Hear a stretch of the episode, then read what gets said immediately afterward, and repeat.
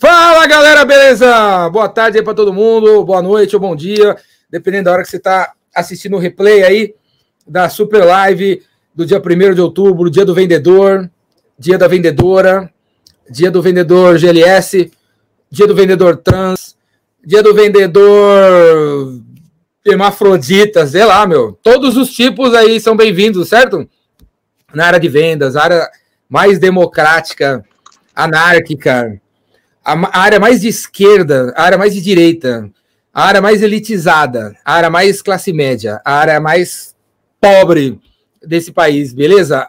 A única, no fundo, a única profissão que existe nesse mundo é vendas. A única. E se você é médico e não é vendedor, uma hora você vai se fuder. Se você é advogado e não é vendedor, uma hora você vai ficar pobre. Se você é engenheiro e não é vendedor, uma hora vai acabar as obras.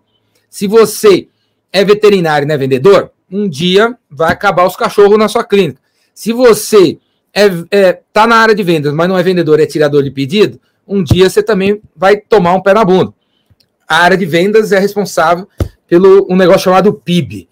Toda noite naquele jornal nacional, quando você escuta o cara falar assim, o PIB brasileiro cresceu, é porque o número de vendas no Brasil cresceu. O número de pessoas entusiasmadas indo atrás de novos clientes cresceu. O PIB é nós. E, né? Sempre que esses caras falam do PIB, na sequência eles falam da violência. O PIB cresceu 1% e a violência 35%. Porque está amarrado as coisas. Quanto mais riqueza tiver no Brasil, menos violência vai ter. Se você está procurando um motivo para acordar mais cedo e dormir mais tarde, põe esse motivo aí na tua vida aí. Se você vender mais, se a tua empresa faturar mais, se sobrar mais grana, você vai diminuir a violência nesse país. E enquanto, enquanto cada um, um de nós, enquanto um de nós ainda não se sentir seguro e sentar na praça da tua cidade com MacBook Pro, sem medo de ser assaltado, com medo de ser assaltado, a gente precisa trabalhar. Porque quanto mais vendas tiver, mais emprego tem, menos violência, mais oportunidade, menos violência, mais faturamento, menos violência. Então, parabéns aí a todos os vendedores, vendedoras, dia 1 de outubro, dia do vendedor. Mas, como todo bom vendedor sabe, não tem tempo de comemorar. Não tem tempo de comemorar. Inclusive, quando o mês termina dia 31 à meia-noite, o próximo mês começa no segundo seguinte, né? Então já estamos no próximo. Então, é, para comemorar o Dia do Vendedor, é só essa live, viu? E acabou a live, acabou.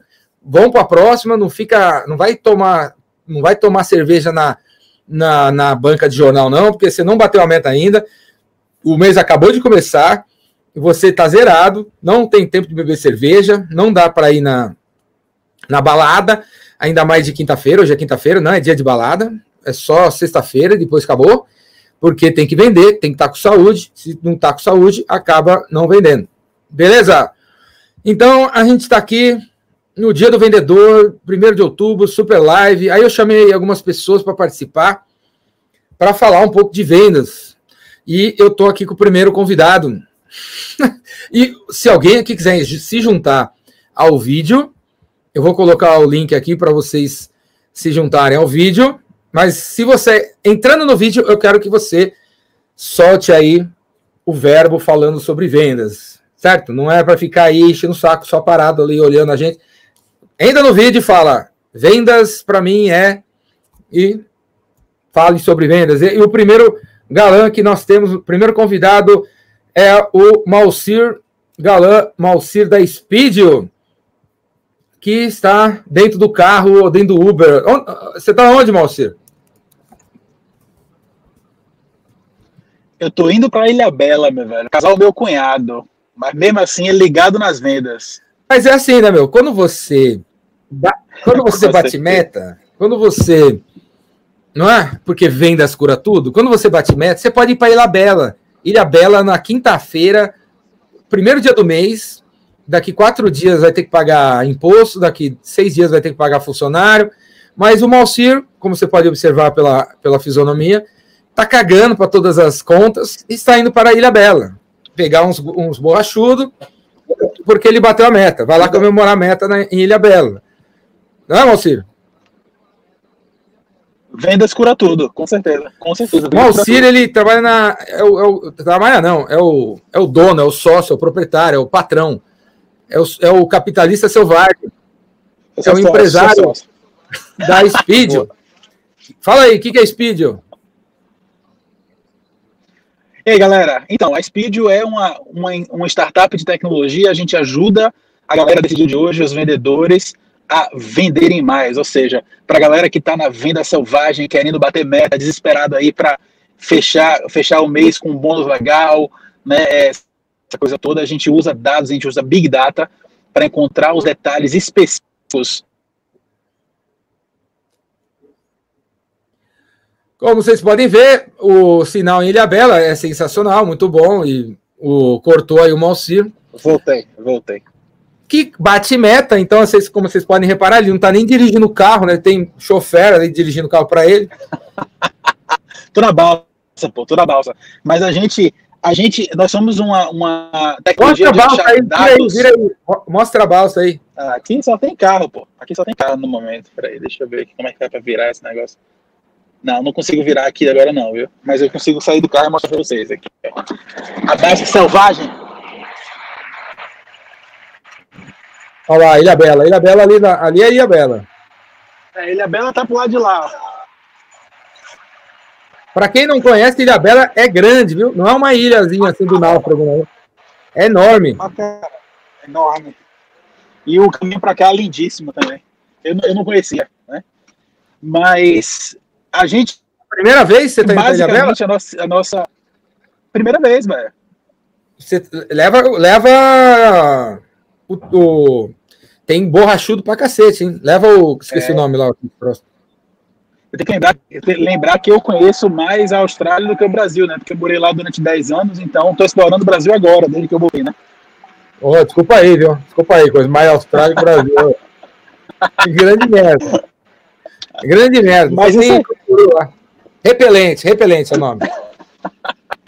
Então, o negócio, galera, é que a gente consegue os dados que você precisa para chegar no seu cliente ideal e fazer a venda que você precisa para bater sua meta, para você poder curar tudo com, é, com, por meio das suas vendas, né? Ou seja, a gente consegue os e-mails, telefones, dados, nomes dos administradores, dos sócios, dos decisores, de tudo você precisa exatamente do seu cliente ideal, do cara que está do outro lado, e para quem que quer comprar o seu produto ou serviço. Está pronto para comprar você.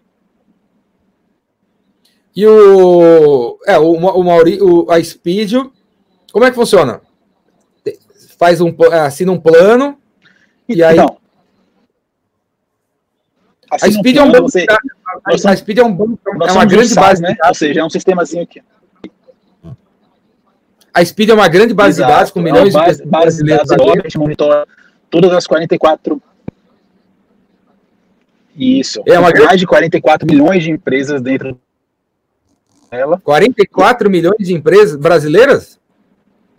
E a gente sabe tudo desses caras, né? A gente sabe 44 mil, mais de 44 milhões de empresas, mais de 21 Brasil.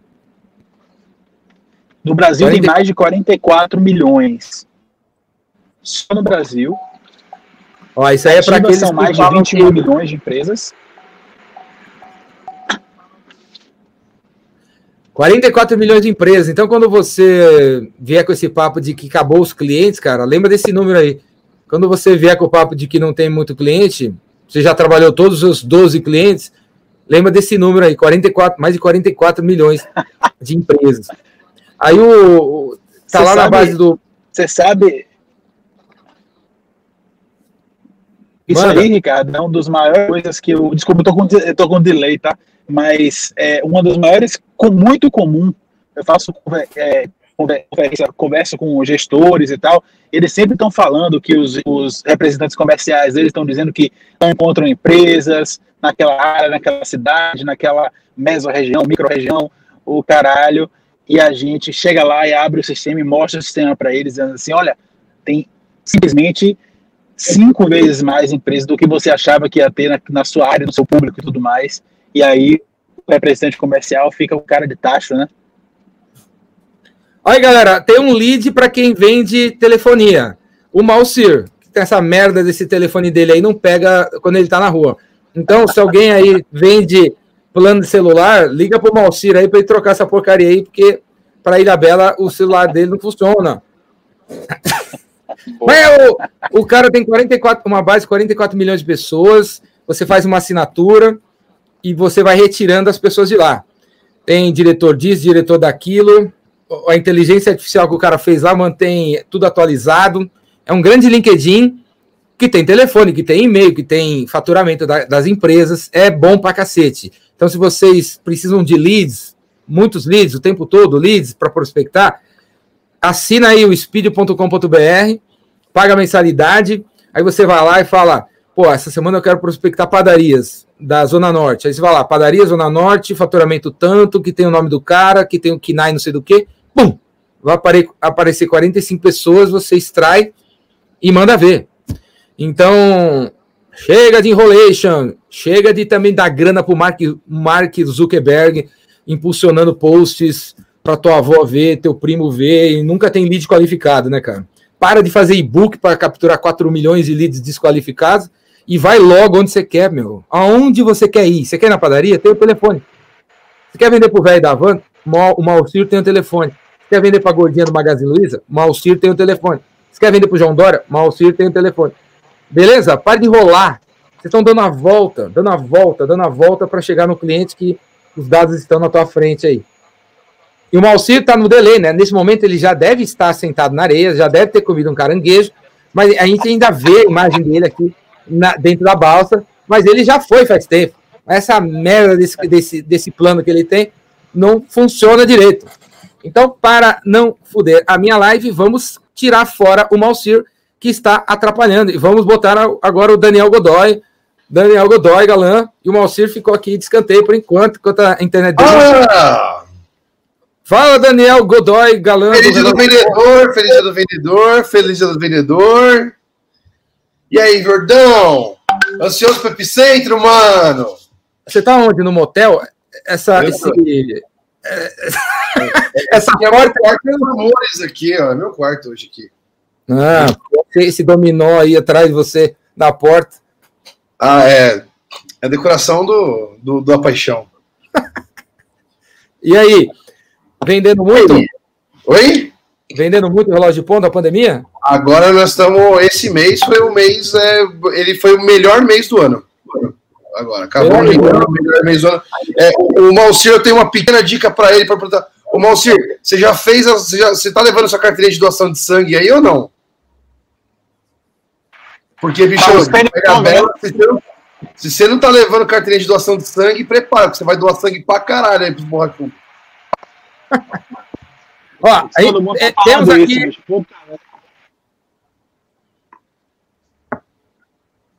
É, o Malcir não tem condição. O está sem condição técnica.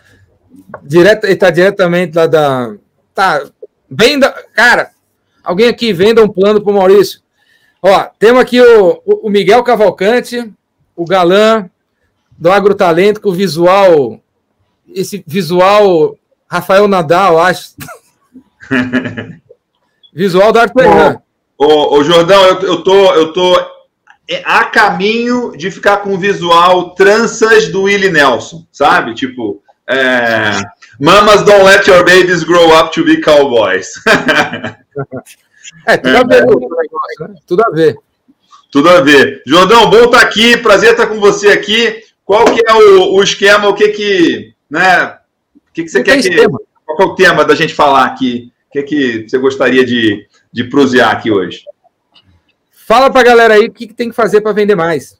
O que, que tem que fazer para vender mais? Cara, eu penso vendo as duas coisas, né? Eu penso que tem duas coisas que são super importantes e que andam misturadas, mas você tem que entender elas separadas. Tem uma coisa que é a atitude, que é a energia, que é a confiança, que é a certeza, que é a emoção, que é você acreditar em você, que é você é, é, ir atrás, ter, essa, ter, ter essa, essa, essa, essa, essa vibe de não desistir, de persistir, de continuar, de ir falar com, com as pessoas de uma forma é, intensa, presente, fo focada, tipo, firme, assim. Você tem que transmitir certeza, emoção e confiança. Isso é uma coisa que eu aprendi com aquele figura do Lobo de Wall Street, lá com Jordan Belfort, que fala que vendas é transmissão de certeza, emoção e confiança em você, na sua empresa e no seu cliente, né? Isso é uma coisa. A outra coisa é você ter estratégia de vendas, é você conhecer é, é, é, métodos de vendas, modelos de venda, como você, que maneira você faz o approach, que maneira você faz pergunta, que tipo de pergunta você tem que fazer, qual que é a sequência do funil, como você aquece um cliente, como que você. São uma coisa é estratégia e a outra coisa é atitude e energia. E essas duas coisas elas, elas andam juntas misturadas. O Jordão chega aqui zoando, brincando, é, com uma baita de uma energia e tal, ao mesmo tempo que ele estuda funil de vendas, ele estuda spin selling, ele estuda challenger sale, ele estuda um monte de coisa de estratégias de venda e as coisas já são misturadas. Mas quando você vai aprender, você tem que separar as duas para entender como que você melhora em cada uma delas. E tem gente que tem um monte de estratégia, mas não cuida para ter a pegada, não ter atitude, não ter energia. E tem gente que tem uma baita energia, mas não estuda estratégia e aí fica é, é, errando para caramba, batendo, né, dando murro em ponta de faca e, e isso também acaba derretendo a sua, a sua confiança, a sua energia, a sua, a sua, a sua sua consistência, não? Então é esse, é, essa é a, para mim assim, para aumentar a venda você tem que melhorar essas duas coisas, você tem que cuidar dessas duas coisas, você tem que blindar essas duas coisas e prestar, uma das coisas é você prestar atenção em não só o que grandes vendedores falam, mas o que grandes vendedores fazem, né? Tipo, eu gosto muito de você, seu meu amigo, é, eu, eu é, gosto do seu estilo, você tem um estilo característico, você tem uma, uma personalidade e um jeitão seu que é a sua marca, e ao mesmo tempo você está cuidando de ter estratégia de, de vendas para vender mais. E uma, quando você me convidou aqui para vir aqui, você falou: ah, vamos celebrar o dia do vendedor, né? É uma coisa muito interessante porque eu não me penso vendedor e ao mesmo tempo eu sou vendedor o tempo todo, né? Então está é, tá muito claro para mim que todas as coisas legais que eu fiz na vida foi de alguma forma vendendo, né? É, a, a, é, coisas com dinheiro, coisas sem dinheiro, coisas por tempo, coisas por atenção. O, seu, o tempo todo você está vendendo. Se você está fazendo doutorado na faculdade, você vai ter que vender a sua tese para a banca que você vai defender a sua tese. Então aprenda vendas, porque vendas é essencial para você é, ter resultado em qualquer área da vida e o tempo todo você está vendendo. E eu sou muito grato por, puxa vida, tanta coisa legal que eu consegui fazer na vida, porque de alguma forma é, eu soube vender, eu consegui me virar vendendo aquilo. Né? É isso aí, Jordão. Tem um fã seu aqui, ó. Você viu? Eu, Samuel, eu vi o Samuel, Samuel lá de Goiás, lá, aluno do Agrotalento, cara muito bacana, uma energia muito boa. E é fã seu também, gosta do seu trabalho, está sempre acompanhando aí. O que, que é esse, esse flip chart aí, com esse. Parece que é uma montanha. Ah, esse flip chart aqui foi um exercício que eu fiz final de semana. No, a gente fez a reunião do. a segunda reunião do ano do meu grupo de Mastermind. A gente fez um exercício para você desenhar qual que é a sua grande montanha, qual que é a sua grande meta, e você desenhar cinco marcos que seriam né, pontos da sua, da sua escalada para você desenhar o que para onde você quer chegar, o que, que é o seu. É, a montanha aqui, assim, é qual é a sua definição clara de sucesso, específica de sucesso para você, porque quanto mais você vai dando certo na vida, menos só o dinheiro resolve, né? Então, eu quis gastar um tempo para cada um pudesse pensar e focar em entender o que, que efetivamente é sucesso para você. E um exercício que eu gosto muito de fazer, que eu faço para mim e convido as pessoas a fazerem, é você parar e pensar 10 definições de sucesso para você. Duas minhas, né? O Miguel é um cara bem sucedido quando ele não precisa fazer negócio com bandido. Segunda definição de sucesso minha é: o Miguel é um cara bem sucedido quando ele, é, quando ele, os melhores clientes dele viram seus melhores amigos e os meus melhores amigos viram os melhores clientes. Essas duas coisas têm acontecido agora e tem sido muito, muito legal. Não preciso fazer negócio, nunca precisei, né? Mas não faço negócio com bandido e tenho amizade com meus clientes e meus amigos viram meus clientes. Isso dá muito certo, é muito bom e quando você faz isso, as coisas funcionam de uma forma ainda mais suave, você consegue gerar resultados de uma forma muito interessante. E um outro ponto muito importante é que o Jordão ele está adorando esse esquema do StreamYard de poder mudar as câmeras aqui, está pirando em apertar os botõezinhos igual um maluco aí. Ah, valendo, né? Ô, Miguel, você, é, é, Peraí, você falou, ô, Miguel, é verdade. E, e, aqui é uma democracia cubana. Então, quando alguém fala no meu lugar, eu corto o cara fora, tá vendo? você falou dos marcos. Fala, é, qual seria um marco? Que tipo de marco faria parte dessa subida, dessa escalada nessa montanha? Por exemplo, você pode ter como montanha sua aqui ter um milhão de reais investido na XP até o final do ano. E aí aqui você pode ter o marco 2, pode ser fazer né, é, 200 vendas de um produto de, de, de 10 mil reais e isso vai gerar um faturamento para a empresa e vai gerar um lucro para a empresa e eu vou conseguir sacar um tanto de negócio vai trazer. Então aqui vai ser gerar não sei quantos mil leads em que vão permitir que eu é, trabalhe, aqueça, envolva, me conecte com esses clientes e venda. E por aí vai. Né? É uma maneira de você desenhar um projeto seu. Né? Pensa uma coisa muito marcante para você, muito relevante. Só que o exercício, eu estou dando um exemplo de um milhão, um exemplo que eu não gosto tanto. Tem que ser alguma coisa assim que você fala, puxa vida, é, a montanha do Jordão é o epicentro, entendeu? 2009 o Jordão botou o epicentro do mundo. A montanha do Jordão em 2009 foi o epicentro. A coisa mais legal que provavelmente você fez em 2009 foi o epicentro. Você não lembra de N coisas que você fez em 2009, mas você lembra que você botou o epicentro é, no mundo e ele foi. O primeiro epicentro foi igual à inauguração da primeira Disney, né, né Jordão? Eu estava lá. Você lembra como, né? Se você procura depois para ler a história da inauguração da primeira Disney, do primeiro parque de diversões da Disney, foi um fiasco todo mundo falou que ele era um burro e que nunca ia dar certo e que aquilo era uma ideia imbecil e hoje é o que é, né? O Epicentro 2009 é, foi uma, uma, uma experiência muito interessante e divertida para mim, que era só um palestrante convidado, e foi uma, uma experiência é, interessante, não tão divertida para o Jordão, né, Jordão? Ah, deu tudo errado, tudo errado. Foi uma merda. Fudeu tudo. Deu tudo errado e deu tudo certo, né? Então... É, deu tudo certo e tudo errado ao mesmo tempo. Mas não, não, me arrependo de nada, nada, teria feito a mesma coisa. Tô ligado. Mesmo tomando todas, todas as porradas e dando tudo errado, teria feito a mesma coisa. Senão não teria. Teria, teria sido hoje, né? É, teria virado outra coisa, não teria virado o que, o que virou. Virou. Ô, ô, ô, Miguel, você lê pra cacete, tem um monte de livro atrás de você. Pega um. Dá, recomenda dois, três livros aí que tá atrás de você pra galera ler. Olha, esse aqui tem em português é, esse aqui você conhece, Challenger Sale, venda, é, venda desafiadora, que ele fala para você que os, melhor, os clientes que mais vendem, os clientes não, os vendedores que mais vendem em épocas de crise, não é o, o vendedor mais gente boa, que é amigo, que é bom de relacionamento, é o cliente que tem, ele se conecta com o, o cliente, mas ele tem autoridade, ele tem conhecimento, então ele ensina, ele apoia e ele dá o comando ele desafia o cliente, fala: você está fazendo bobagem, você tem que fazer isso, por causa disso, disso, disso, embasado em conhecimento, baseado em experiência, baseado em estratégia, mas também embasado em autoconfiança. Essa aqui é uma parada muito, muito massa. Ô Miguel, qual que é o nome do autor? Chama, aí, chama é, Matthew Dixon. Dá, dá um print aí, ó e Brent Adamson. É, é, é, meio que considerado o livro de vendas B2B, um dos grandes de vendas B2B depois do spin setting do Neil, do Neil Rackman, né? Esse livro é bem massa. Achei aqui, brigadão, cara. Que a capa aqui da Amazon tá é, diferente. Esse eu comprei quando lançou, que foi, tipo... Essa é a primeira capa do Miguel. 2012, eu, eu tenho ele, ó, tá, tá, comprado aqui de 22 de 22 de 6 de 2012. Tem uns dias já que eu tenho esse livro.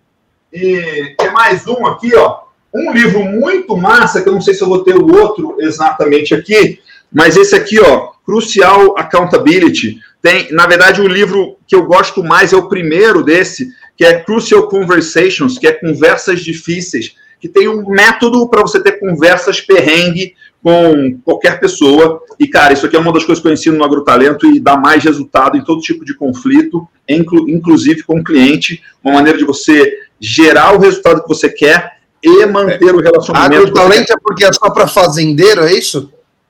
É, o meu público é do agronegócio, a minha origem é. A minha família mexe com pecuária desde 1916, tem mais de 100 anos, eu me formei em agronomia e tenho uma empresa de treinamento, consultoria e educação para pessoas do agro, em especial pessoas que têm fazenda, e a gente ensina todo tipo de estratégias de negócios focados em fazenda, em fazenda. Miguel começou como senhor de escravos. O tataravô dele tinha 10 mil escravos. Eu, assim, né, a, gente não como, é, a gente não paga os pecados dos nossos, dos nossos antepassados. Eu não sei exatamente o que, na época dos escravos, o que, que a minha família fazia, mas, né, tipo, vai saber. Show de bola! Esse é o Miguel Cavalcante, ele tem um, um ele, ele tem o programa do Agrotalento, agrotalento.com.br, né, Miguel? Sim. O jeito mais fácil de me seguir é olhar no Instagram, arroba mcavalcante, com o i no final, que é onde a gente publica mais coisa e onde eu gasto mais tempo nas redes sociais hoje. Se quiser me acompanhar lá, me mandar uma mensagem no direct, é o lugar mais fácil de ter minha resposta e estar tá em contato direto comigo. Instagram. Instagram. Eu acho que a gente devia colocar o Malcir e o Denner aí numa sala especial para eles conversarem. O cara já, da. Já vende, já vende. O, Jordão. Achei genial, achei genial. Achei eu entrei, genial. Eu entrei por causa dele, eu entrei por causa dele. Eu falei, pô, não vou poder deixar passar isso daí, nessa oportunidade. Pelo menos o WhatsApp do cara vou ter que pegar para negociar ah, esse com é o Instagram do Miguel. Esse é o Instagram do Miguel. M Cavalcante, Instagram. Já chamei, já chamei. Valeu, Miguel. É isso aí, amor ou amizade, né? Amor ou amizade. Vai lá dentro. Ô, Jordão, por que, que hoje é o dia do vendedor? O Moacir não tá nem conseguindo ouvir. Ô, Jordão, Jordão, o Moacir não consegue nem ouvir, ó. Precisava pegar o WhatsApp dele, ó. Ele tá congelado, parece nosso amigo hoje da aula de inglês, tá frozen. frozen. tá frozen. Alô, congelou? Tá frozen, olha lá. Por que hoje é o dia do vendedor? Por quê? O que aconteceu nesse dia? Você sabe?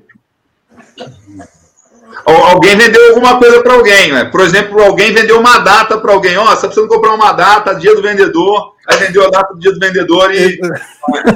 né? Porque dia das mães e dia dos pais foi criado provavelmente assim, né? Então. Ó, o Fábio Gaia, que acabou de entrar, que tem, Caraca. Quatro, tem 453 anos de experiência em vendas. Ele deve saber porque hoje é o dia do vendedor. Fala, Fábio Gaia, tá beleza? Ele estava lá, ele estava lá foi isso. Um abraço a todo o pessoal aí que está aí na, na live. Eu realmente eu concordo aí com a opinião que venderam essa data para alguém. Eu acho que o negócio é esse. Um vendedor, nada mais justo do que ele já começar vendendo a data dele, não é? É isso aí. Quem conhece o Fábio Gaia aí? Alguém conhece o Fábio Gaia? Eita, nós. Eu, Fábio Gaia criou a Officer, uma das maiores ou super distribuidora de produtos de tecnologia, do zero até 10 bilhões de faturamento, 5 bilhões. 2 bi, 2 bilhões em 2013. 2 bilhões em 2013. Uma distribuidora que atende, atendia as revendas, revendedores, B2B e varejo e também ajudava as revendas chegando no cliente final, fazendo faturamento direto, né? Isso aí. É um, do, é um dos caras que eu mais admiro em vendas, é esse cara aí. Sempre me perguntam, pô, quem que você recomenda? Quem foi um grande vendedor? Quem é um grande vendedor que você conhece? O Fábio Gaia é um, é um desses top 3, assim, que... Cara... Eu, eu conheço, que eu tive a felicidade de conviver de perto, de longe, e sempre ver ele trabalhando e o cara é muito foda, né? Vai aparecer no centro? Não vai estar. Tá, não, não, ainda não. Na quarta-feira, quarta-feira, o próximo Roda Viva, estou fazendo toda, toda semana Roda Viva, entrevistando uma pessoa legal, e a próxima quarta-feira é o Fábio Gaia. Então, quarta-feira que vem, 9 horas da noite, Vamos conversar com o Fábio Gaia e ele vai contar melhor, mais profundamente Convido a história. a todos para a turma que quiser saber um pouquinho da história do mercado de informática pelo lado da distribuição. Eu estou nele desde 1983, para vocês terem uma ideia. Então, eu vendi quase ah, um computador a lenha. perfurado nessa época, né? É, quase isso. Eu vendi computador a lenha, para vocês terem uma ideia. Então, eu acho que vai ser uma oportunidade muito legal da gente poder entender desde a época da reserva de mercado no Brasil, dos fabricantes nacionais de computadores, da maneira como esse mercado foi desenhado, por exemplo, das dificuldades iniciais eh, que a gente conviveu, até a abertura de mercado que veio numa daquelas maluquices do Collor lá no começo de 90, mas acabou muita coisa dando certo, um monte de coisa dando errado. o que ele fez, essa particularmente abertura de mercado para automóvel, para computadores, para tecnologia, acabou dando um resultado muito legal. Eu acho que a gente vai poder conversar bastante sobre isso daí, falar um pouquinho de vendas e relembrar algumas coisas que esse figura, o Ricardo Jordão, moleque de tudo lá na época, vendendo no começo dos anos 90, esse cara lá, metade dos anos 90, ele vendendo vendas por e-commerce na distribuição. Então você imagina que se eu sou um, um veiaco nesse negócio, imagina o Ricardo Jordão. Ó, tem uma menina aqui que. Olha, olha aqui, Fábio. Eu já estive no, no canal Officer, lembra? Opa! Opa! Esse canal Officer, para quem não sabe, era um evento que a gente fazia, fizemos durante 13 anos, uh, um evento para revendedores, e ele mobilizava 5, 6 mil pessoas, uh, treinamento para, por exemplo, a Microsoft, que era um dos fornecedores da, da Officer na época, treinava 1.500 pessoas em um dia. Que lá no nosso evento. Então, era uma, um evento é, realmente muito importante para a indústria de distribuição, para os revendedores, e até hoje, porra, muitos anos depois que eu deixei de fazer, a minha última edição foi em 2013, é, sete anos depois eu ainda cruzo uma série de revendedores que falam da, dos eventos, dos treinamentos, é muito legal, muito legal mesmo. Mas eu estou chegando agora, pessoal, peço até desculpas, uh, mesmo hoje sendo o dia do vendedor, eu estou lá fazendo a minha profissão, né? Eu estou lá vendendo, e entrei agora, vou ficar um pouco com vocês aí, mas é sempre um prazer muito grande rever uh, o Jordão, a turma dele, acompanho o trabalho de todos vocês aí, vejo as lives, é muito divertido, então vamos embora. Depois a gente olá, entra olá, aí no olá, Fiquei rico graças a Officer. Aí, Já... que bom. Oh, que bom. É mais, mais um para rezar para a minha saúde, isso é bom. Vender a hora com o Officer, muito legal, Léo. Que bom, que bom, muito legal. Rapaz, é, é muito bacana, é, cobra computadores aí, é bem old times mesmo. É, é, muito bacana a gente poder ver uma série de empre, é, empreendedores que se transformaram em grandes empresas, em grandes empreendedores que começaram muito pequenininho com a gente, a gente dando crédito, a gente ajudando, ensinando o cara a vender computador, software, acessórios, isso daí, é, assim, dá para mim um prazer enorme uh, da responsabilidade que a gente sempre levou no trabalho que a gente tinha na Officer, que acima de tudo era uh, desenvolver o canal, fazer o canal de, de, de venda de tecnologia cada vez mais forte e que pudesse realmente agregar valor para os clientes, e eu tenho certeza absoluta que eu contribuí com uma partezinha nisso daí, mas é legal ver que nem o Léo comentou que vendia Oracle, ou a turma que ganhou bastante dinheiro fazendo isso. Então isso é muito legal. Ô, Fábio, que dica que você pode dar para a galera que está começando sobre como criar relacionamento com o cliente? Jordão, é assim, é, eu acho que acima de tudo, a, a primeira, a primeira característica do, do, vendedor, ele tem que ter uma naturalidade na maneira como ele se relaciona com as pessoas. Se o vendedor for um cara muito estudado, ele vai sair um pouquinho do lado vendedor dele, vai se transformar num ator e esse lado meio falso logo é percebido pelo cliente. Então, seja do jeito, pela característica da personalidade dele, de uma forma ou de outra, mas seja o mais original possível na sua relação com o seu cliente. Então, a primeira delas é essa verdade do relacionamento. A empatia você vai construir, o conhecimento que você tem do produto que você está vendendo é fundamental, e a determinação que você tem que ter em fazer isso muitas vezes e saber que cada dia você vai melhorar um pouquinho mais do que você estava fazendo no dia anterior. Então, a, a, dica é, acima de tudo, ser verdadeiro, acima de tudo, gostar de fazer aquilo que você está fazendo, ter uma responsabilidade enorme por aquilo que você está vendendo para o cliente, saber exceder eventualmente a expectativa do cara e, e ajuda muito algumas coisas do ponto de vista de trabalho. Ter uma boa memória para poder lembrar das coisas que você está fazendo, porque senão é a coisa mais chata que tem no mundo. É você entrar na, na, numa loja, tem um vendedor, boa, boa tarde, bom dia, como você vai? Pois não, eu posso te ajudar. Meu nome é Fábio, estou à tua disposição e tal. Você entra um dia na loja. Aí no outro dia, você gostou do Fábio, que estava atendendo, você volta na loja lá e o cara faz o mesmo discurso Olá, meu nome é Fábio, bom dia, um prazer recebê-los aqui. Ah, bacana, eu tive aqui ontem e tal. Foi pô, bacana, eu quero comprar um outro negócio, eu recomendei a loja para o cara. No terceiro dia você volta, o cara, olá, meu nome é Fábio. Pô, você fala, pô, você não consegue reconhecer a minha. Então, Caraca, velho. essa verdade, essa, essa, essa preocupação em você conhecer seu cliente também é muito importante. E é uma coisa que eu trago na escola desde muito cedinho, quando eu comecei a vender rádio lá. Se quando eu comecei a vender computador já faz tempo, imagina quando eu comecei a vender rádio, né? Não, tem muito vendedor. eu- eu- Eu tava não sei onde recentemente que eu vi os dois caras comentando assim. Entrou um outro, um- entrou um cliente, aí o cara comentou com o outro. Olha, é aquele cara que vem sempre aqui. Aí outro, e, e quem é ele? Ah, não sei, ele vem sempre aqui. Porra, Se não for ladrão, tá bom. É, beleza. é- é- é Se não for ladrão, tá ótimo. O cara é cliente, vem sempre aqui, tá sempre comprando. Não, e ninguém nem fala isso para ele. Ninguém aborda o cara e. Né? É, ele vem sempre aqui, entra e sai. É, sei lá. Ou, ou tem aquele script bem, de- bem decorado, que é importante o cara saber e tal. Mas, porra, um mínimo de cuidado para tentar entender. Pô, eu tô falando com o Bessa, tô falando com o Nicolas, com o Denner, com o Daniel. É um mínimo, cara. E aí você começa efetivamente a fazer o que eu chamo da empatia, ganhar o cara, conquistar o cara e realmente o cara saber quem você é. Então, é extremamente importante essa, é- esse fator da, da empatia, da, da simpatia, da maneira como você vai se relacionar com o cara, porque senão, meu amigo, não adianta. Cara mal-humorado, pode, você pode ter um puta produto, não vai vender. Ô, Fábio, ó a coincidência, né? O, o Júlio, que tá do teu lado, a, a irmã dele trabalhou na Officer, não é, Júlio? Fala aí.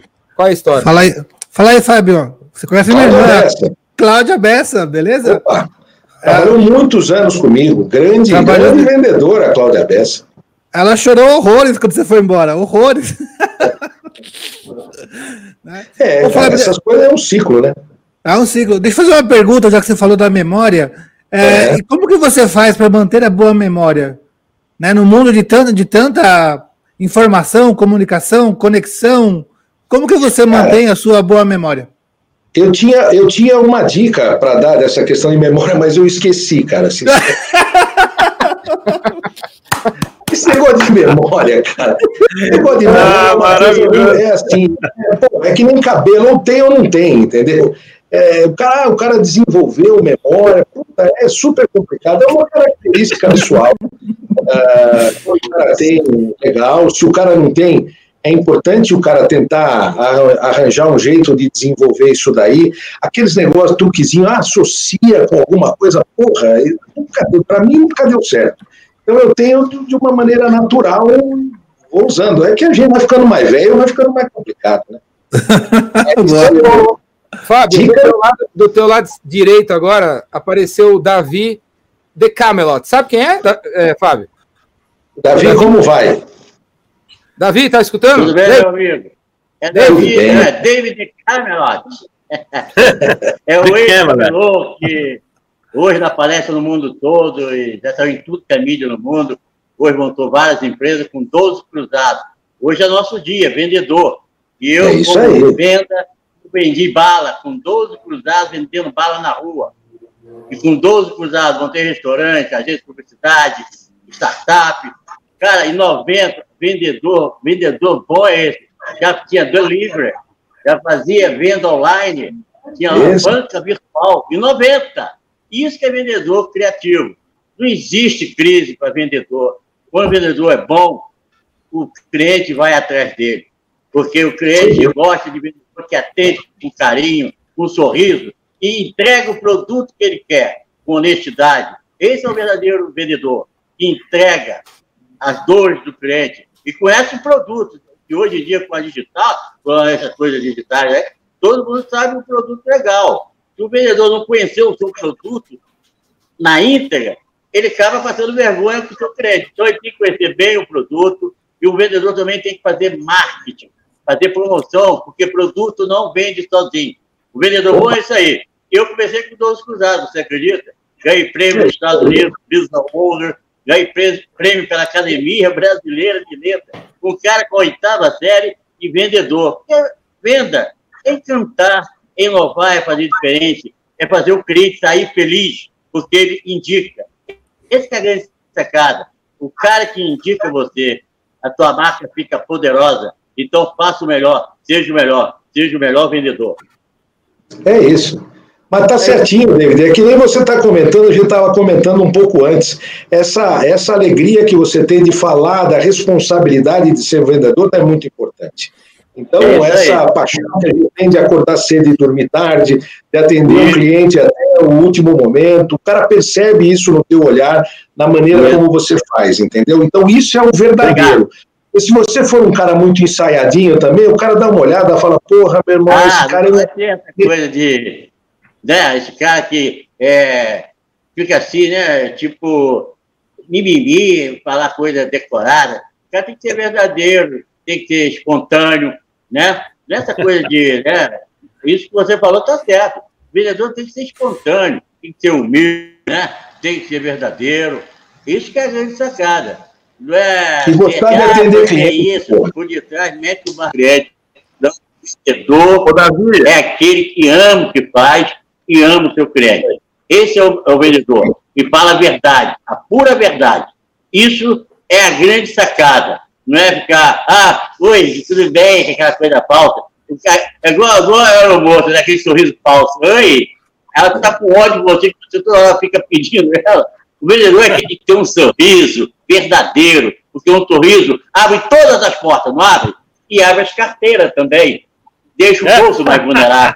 Porque o cliente gosta disso, gosta de alegria, gosta de sentir com um sorriso, gosta de sentir que está na sua própria casa. Outro dia eu entrei numa loja, o cara falou, o que, é que você quer? Eu falei, eu não quero porra nenhuma, eu quero, eu quero um milhão. O que, é que eu quero? Eu quero ser atendido, eu estou levando dinheiro pro cara. Você tem que dar um bom dia, um sorriso. Isso é a grande sacada. Não custa nada. É isso aí. O sorriso é de graça. É. Eu também falo isso. Alguém pergunta eu quero, quero um milhão. Aqui, ó, olha o sorrisão do David. Aí, ó, Davi, Davi, sorria. A gente falou de livro aqui, Davi, esse é o livro. Ai, Jordão, quem quer comentar aí? Valeu, coraçãozinho para todos vocês. Pô, que prazer estar aí com vocês. Vocês são fera, hein? E hoje, como é o dia do nosso, eu me considero vendedor, aquele vendedor raiz, né? Que vende, que atende, que no olhar, mas também não afastei do digital. Tanto que em 90 eu fazia delivery, eu fazia loja virtual, tinha tudo na banca, call tinha departamento de propaganda e marca, eu dava passagem para Miami, eu fazia de tudo para vender e aumentar minhas vendas. Eu não sentava na zona de conforto. Eu queria mais e sempre, eu digo sempre, quando o cara está fora da zona de conforto, é onde que ele cresce mais, é onde que ele sobe mais. Como é que. O David ele tinha uma barraca de. um camelô, barraca ali. E aí ele chegou a, a dar passagem para Miami para quem comprasse uma. Vocês estão me ouvindo? Eu não estou ouvindo você, Ricardo. Tomo, todo mundo está te ouvindo. Estamos ouvindo. Estamos ouvindo, estamos ouvindo. Tá todo mundo, todo mundo tá te ouvindo. Você não tá me ouvindo? Na, na verdade, ele falou por 10 minutos e tava mudo. Tá mudo, eu não, eu não tô ouvindo. ah, ele tá sem retorno, é o Tim Maia, pô. Cadê o retorno? Cadê, cadê o retorno? Cadê o retorno? Obrigado, teu ô, ô, Jordão, ô, Jordão, mas você tentou de livro. Eu li o livro do Davi em 2004, mais ou menos, numa sentada, assim, e é muito sensacional o livro dele, muito massa, tem um monte de, de coisas, de, de, de, de sacadas e de, e de reflexões, assim, tipo, é uma é, eu lembro como fosse hoje, assim, dele contar a história de que estava não sei quantos reais e tal, e tinha que fazer a parada virar, e, tipo, e, e, aí como que ele encarava a situação, e de como que ele foi melhorando o negócio dele, e depois ele virou palestrante, como foi o processo de virar palestrante, e como que ele se ligou que enquanto ele tivesse a barraca de, de vender bala, é, ia ser o que ia bombar ainda mais a, a, a, parada de palestra e como que ele usou as palestras para alavancar outras coisas. Cara, é muito sensacional, que legal estar aqui com você. É, sem nunca te ver, né? Já aprendi muito com você, já me inspirou muito, já me ajudou muito. É o poder dos livros, né? Livro chega longe. Ô, David, você escutou? Tá escutando? Não tá escutando. Mas tá tá- gravado. ele, tá, ele tá com o microfone desligado. é. Baita, um baita agradecimento e se perdeu no, no, no vácuo da internet. É. Ah, mas tá gravado. Depois eu mando pra ele ver. Eu, eu, pode deixar que eu mando. Mas. Ele tá com problema no áudio lá. Ai, bicho. Caiu o link. posso fazer uma pergunta pro Fábio Gaia aí? Tem uma pergunta pra ele. Fala, Lucas. Ô, Fábio, eu tenho uma pergunta aqui de curiosidade, cara. Eu queria saber qual foi o computador pessoal de maior preço que você já vendeu. Cara, é, com certeza foi da linha Apple. Não, o, o computador de valo- de pessoal de maior valor que eu vendi foi um computador da Scopus chamado Nexus, que era um compatível IBM PC. São termos que hoje ninguém mais nem sabe o que, que é. Que ano é isso aí? Que ano? Isso daí é 1985. Eu era criança ainda. Eu era criança, velho. Fala aí o A preço gente, que a gente vendia um computador desse que tinha dois flop disk, que também ninguém sabe o que é, que é um disquetão que você punha dentro dele lá, lá. O Miguel levantou a mão, o Julinho também. A turma começa a se entregar agora. É. e tal. Mas quando pega aqui, IBM né? ativa também, né? Mas então, IBM ativa também. Eram máquinas que a gente vendia por 14 mil dólares. Disk.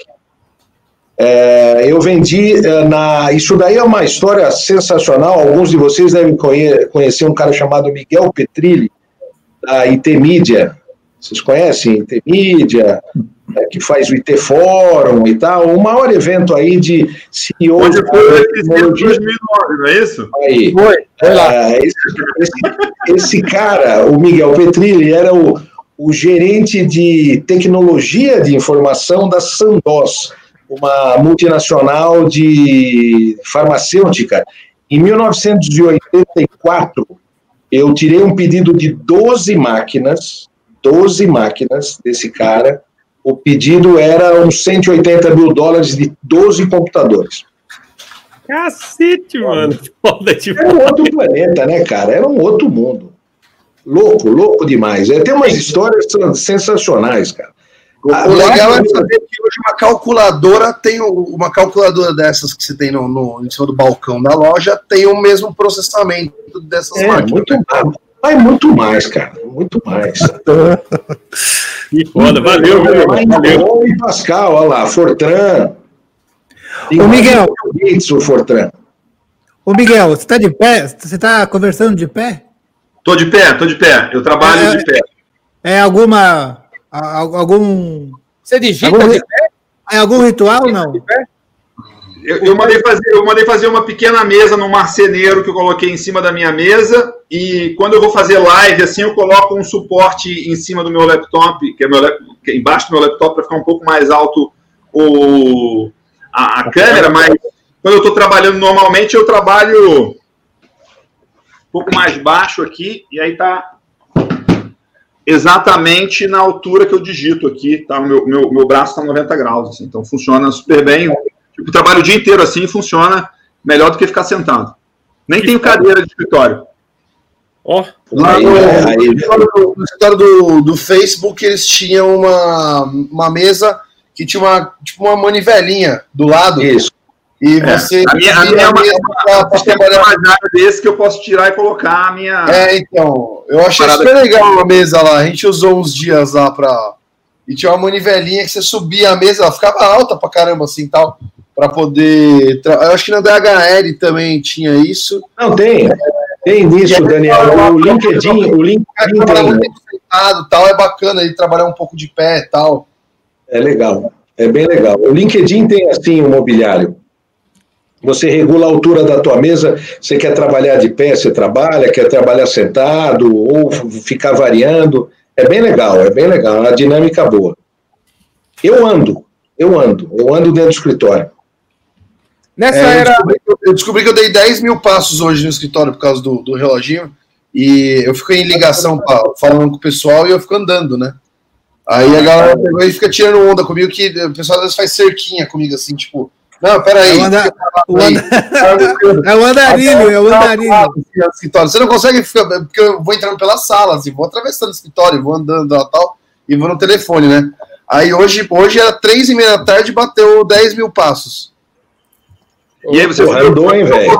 nessa caminhada aí também. Não, e mesmo assim eu tô gordo, né? Ou seja, preciso ficar mais no telefone. Pô, mas é que para falar com o cliente em ligação tem que falar. Eu, eu prefiro também falar de pé, andando também, porque parece que conversa melhor, né, cara? Tipo, ficar sentado ali, se fica muito para baixo, assim, não dá. Eu, para prospectar, para falar com o cliente, fazer um fechamento, é andando para frente, para trás, para cima, para baixo, pra... direto.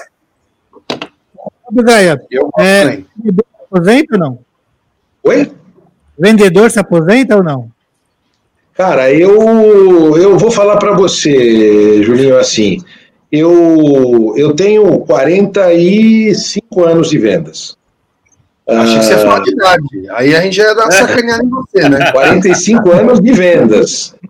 Ah, eu tenho com 62 anos Depois vem, agora. Eu falo vem que- aquela lenda de que vendedor é tudo mentiroso, tá vendo? É, não, é quase, é quase isso. Mas eu tenho 40, eu tenho 62 anos de idade e agora eu estou começando assim, fechamento, por exemplo, ontem eu fiquei aqui até uma hora da manhã, fechamento, esse negócio todo. E eu estou começando agora a achar o seguinte, cara, que eu estou ficando cansado no fechamento e que eu só vou aguentar esse negócio, sei lá, mais uns 60, 70 anos. Depois eu vou ter que dar uma parada. Foda, Porque, foda, Eu estou começando a ficar meio desmotivado. foda. Animal. pra caralho.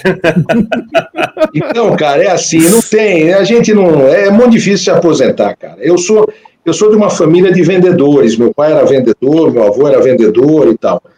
E, e acabou acontecendo um negócio na minha casa que eu reparei isso daí, que no caso do meu pai, meu pai se aposentou com 70 anos de idade. Com 70 anos de idade ele se aposentou e aí ele teve uma queda do ponto de vista físico muito significativa.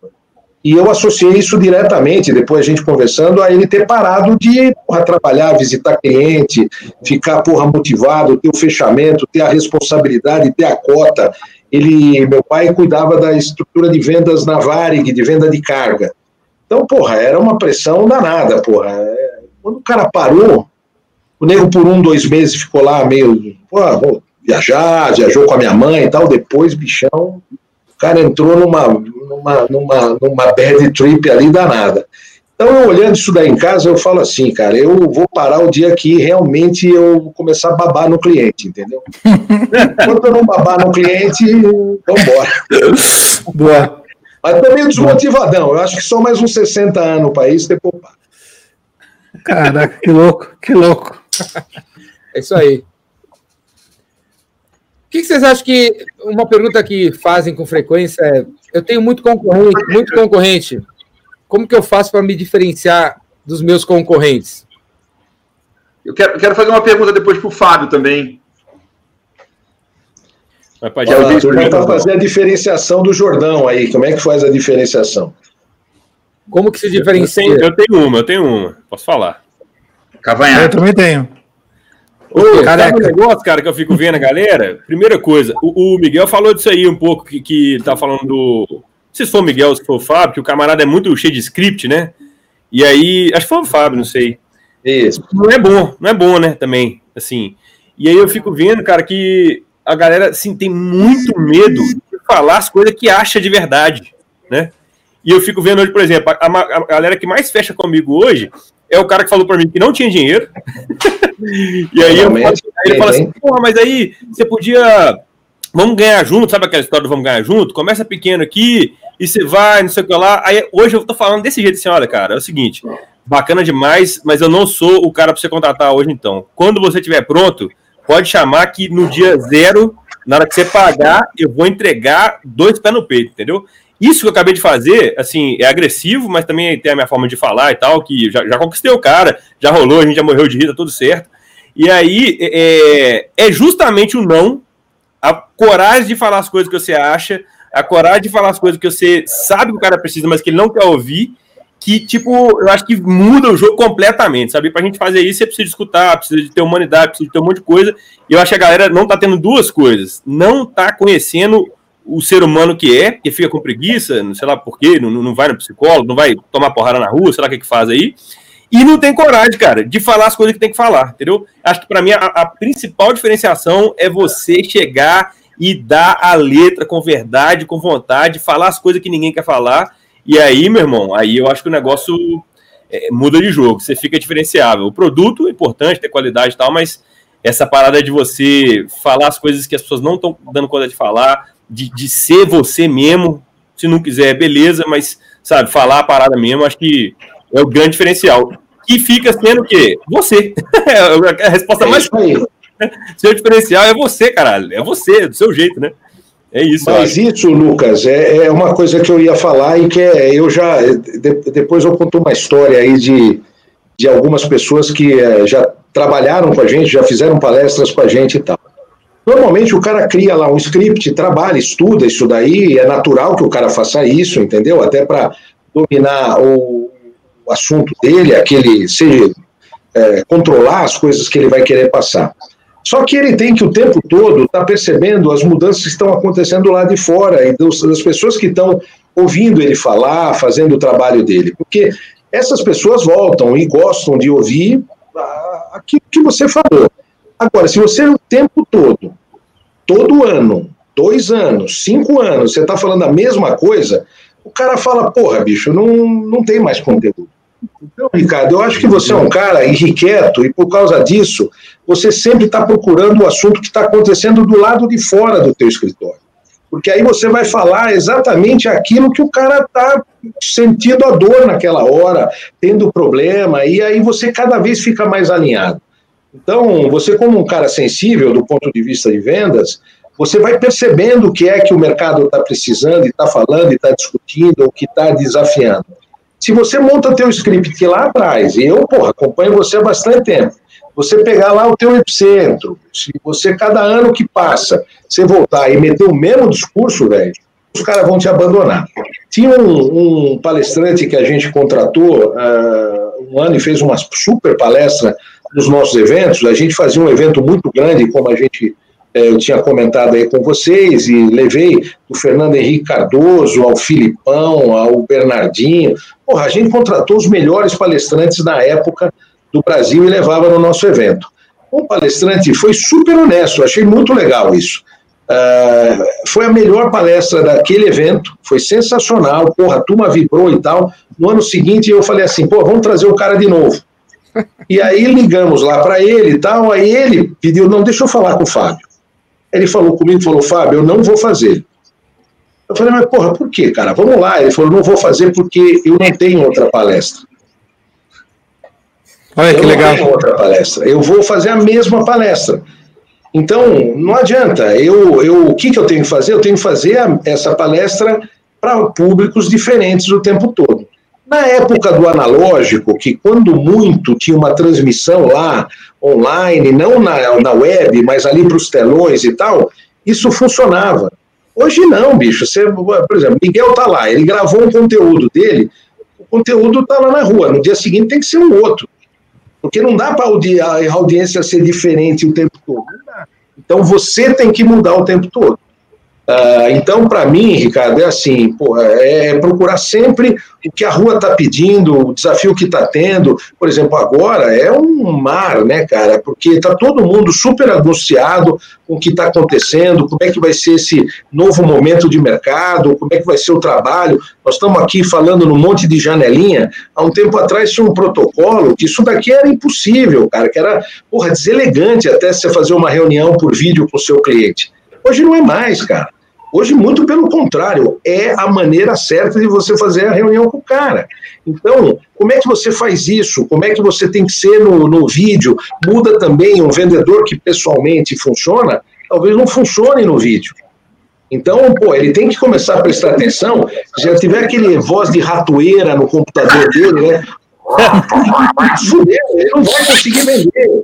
Aquela imagem que parece que é transmitido da caverna do Bin Laden, porra.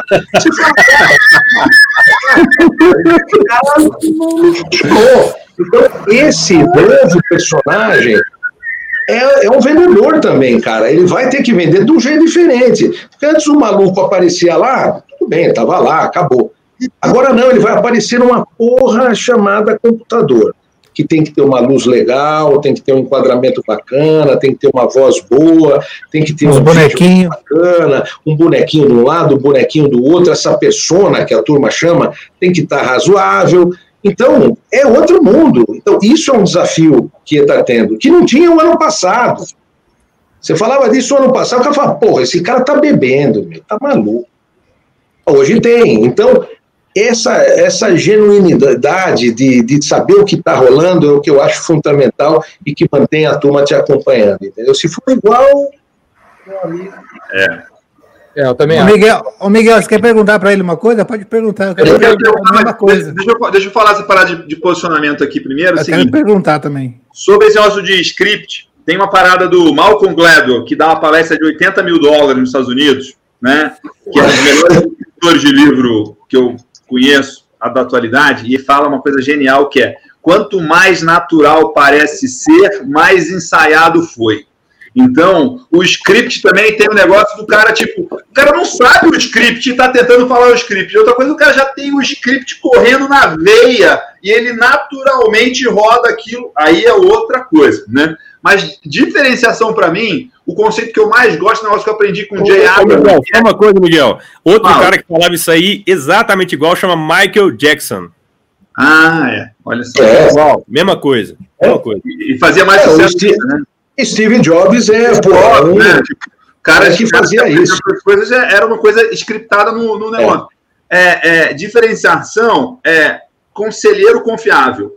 É você ter a competência para você poder ser conselheiro de alguém e você merecer a confiança de alguém pelo seu caráter, pela sua índole, por você se preocupar com o cara e você ter visão de longo prazo. E além disso, tem uma coisa de você, cara, a gente tá muito. As pessoas não estão aguentando as coisas. Tipo, todos os lugares que eu vou, eu sou o cara que, tipo, a minha vida inteira eu tive cabelo curto. Desde fevereiro eu não corto o cabelo. Todos os lugares que eu vou, os meus amigos homens, as, as mulheres eu não estão elogiando meu cabelo. Agora, os meus amigos homens fazem exatamente o que o Jordão fez no início. Ah, essa cabeleira, não sei o quê. Cara, se eu dar uma zoeirinha do Jordão por conta do meu cabelo, eu sou o cara mais fraco do mundo. Tipo, se eu Pô, tivesse que cortar o cabelo porque o Jordão fez uma zoeirinha na live do meu cabelo, pô, a minha pele é muito fina, entendeu? Não tem a menor condição. Então você também tem que se aguentar quem você é, entendeu? Eu acredito nisso, essa é a minha visão, essa é a minha verdade, e não peça desculpas por quem você é, nem pelo que você acredita. E isso passa muito é, tá muito raro em dia hoje, né? Isso. Tá todo mundo tentando agradar, todo mundo tentando entender o que falar. Tipo, a pessoa que fala real é, tem, tem muito mais sucesso. Você vê o Jordão que. Não, é- é- o problema do Jordão é que ele se atropela do outro lado muito mais, né? Tipo, cada uma briga com um, né? Tá falando que as meninas de não sei que empresa são isso, são aquilo, Toma, e toma. rindo, se desculpando, dá um, dá um regaço geral. É, mas isso é coisa da verdade, né, Miguel? Isso É a verdade. O diferencial do cara, o, o diferencial do cara quando o cara segue um. aquele- aquela pessoa que só segue script, que sabe. Cara, tem gente de telemarketing, o cara te ligando para vender, sei lá, plano de internet, mudando de telefone, ou então aqueles créditos aposentados para INSS. É, eu, eu não consigo nem entender quanto, por que, que as pessoas conseguem investir tanta grana num, num negócio desse, porque o cara, é, é, o- você vê que o cara não é criativo, você vê que é quadrado, você vê que o cara mal ele consegue seguir o script. É, se- porque você perguntar um negócio fora do script, fudeu. É, é, Quando a gente pega fala, por exemplo, o cara tem que ter criatividade, generosidade. Cara, se falta isso no vendedor, falta pegar e falar, ficar tá na mão do cliente, falar, mano, vamos lá, vamos, eu vou te ajudar, peraí, vamos tentar. E, cara, eu não sei resolver essa merda que você tá me pedindo aqui, mas é o seguinte, ó, o Nicolas aí, cara, fala com o Nicolas, porque o Nicolas faz isso, isso, aquilo, cara, vamos lá, eu vou te apresentar o cara, tal. É, é, falta isso. Hoje, hoje é, é engraçado, né? É, o pessoal falava que é, ser vendedor era. O cara não dava certo nos negócios, ele ia ser vendedor. O cara que Pô, é né? vendedor. Exatamente. Aí, o cara é vendedor pangaré aí, tal, que sabe ler script, e eu assim, não, mas e essa TV aqui? Ah, que essa TV aqui é uma TV da Philips, da Samsung, da LG, sei lá, ela tem não sei o quê, não sei o quê, não sei o quê. Pô, mas você sabe se dá pra eu fazer tal coisa e colocar ela no. Não, na, não é, peraí, me fudeu.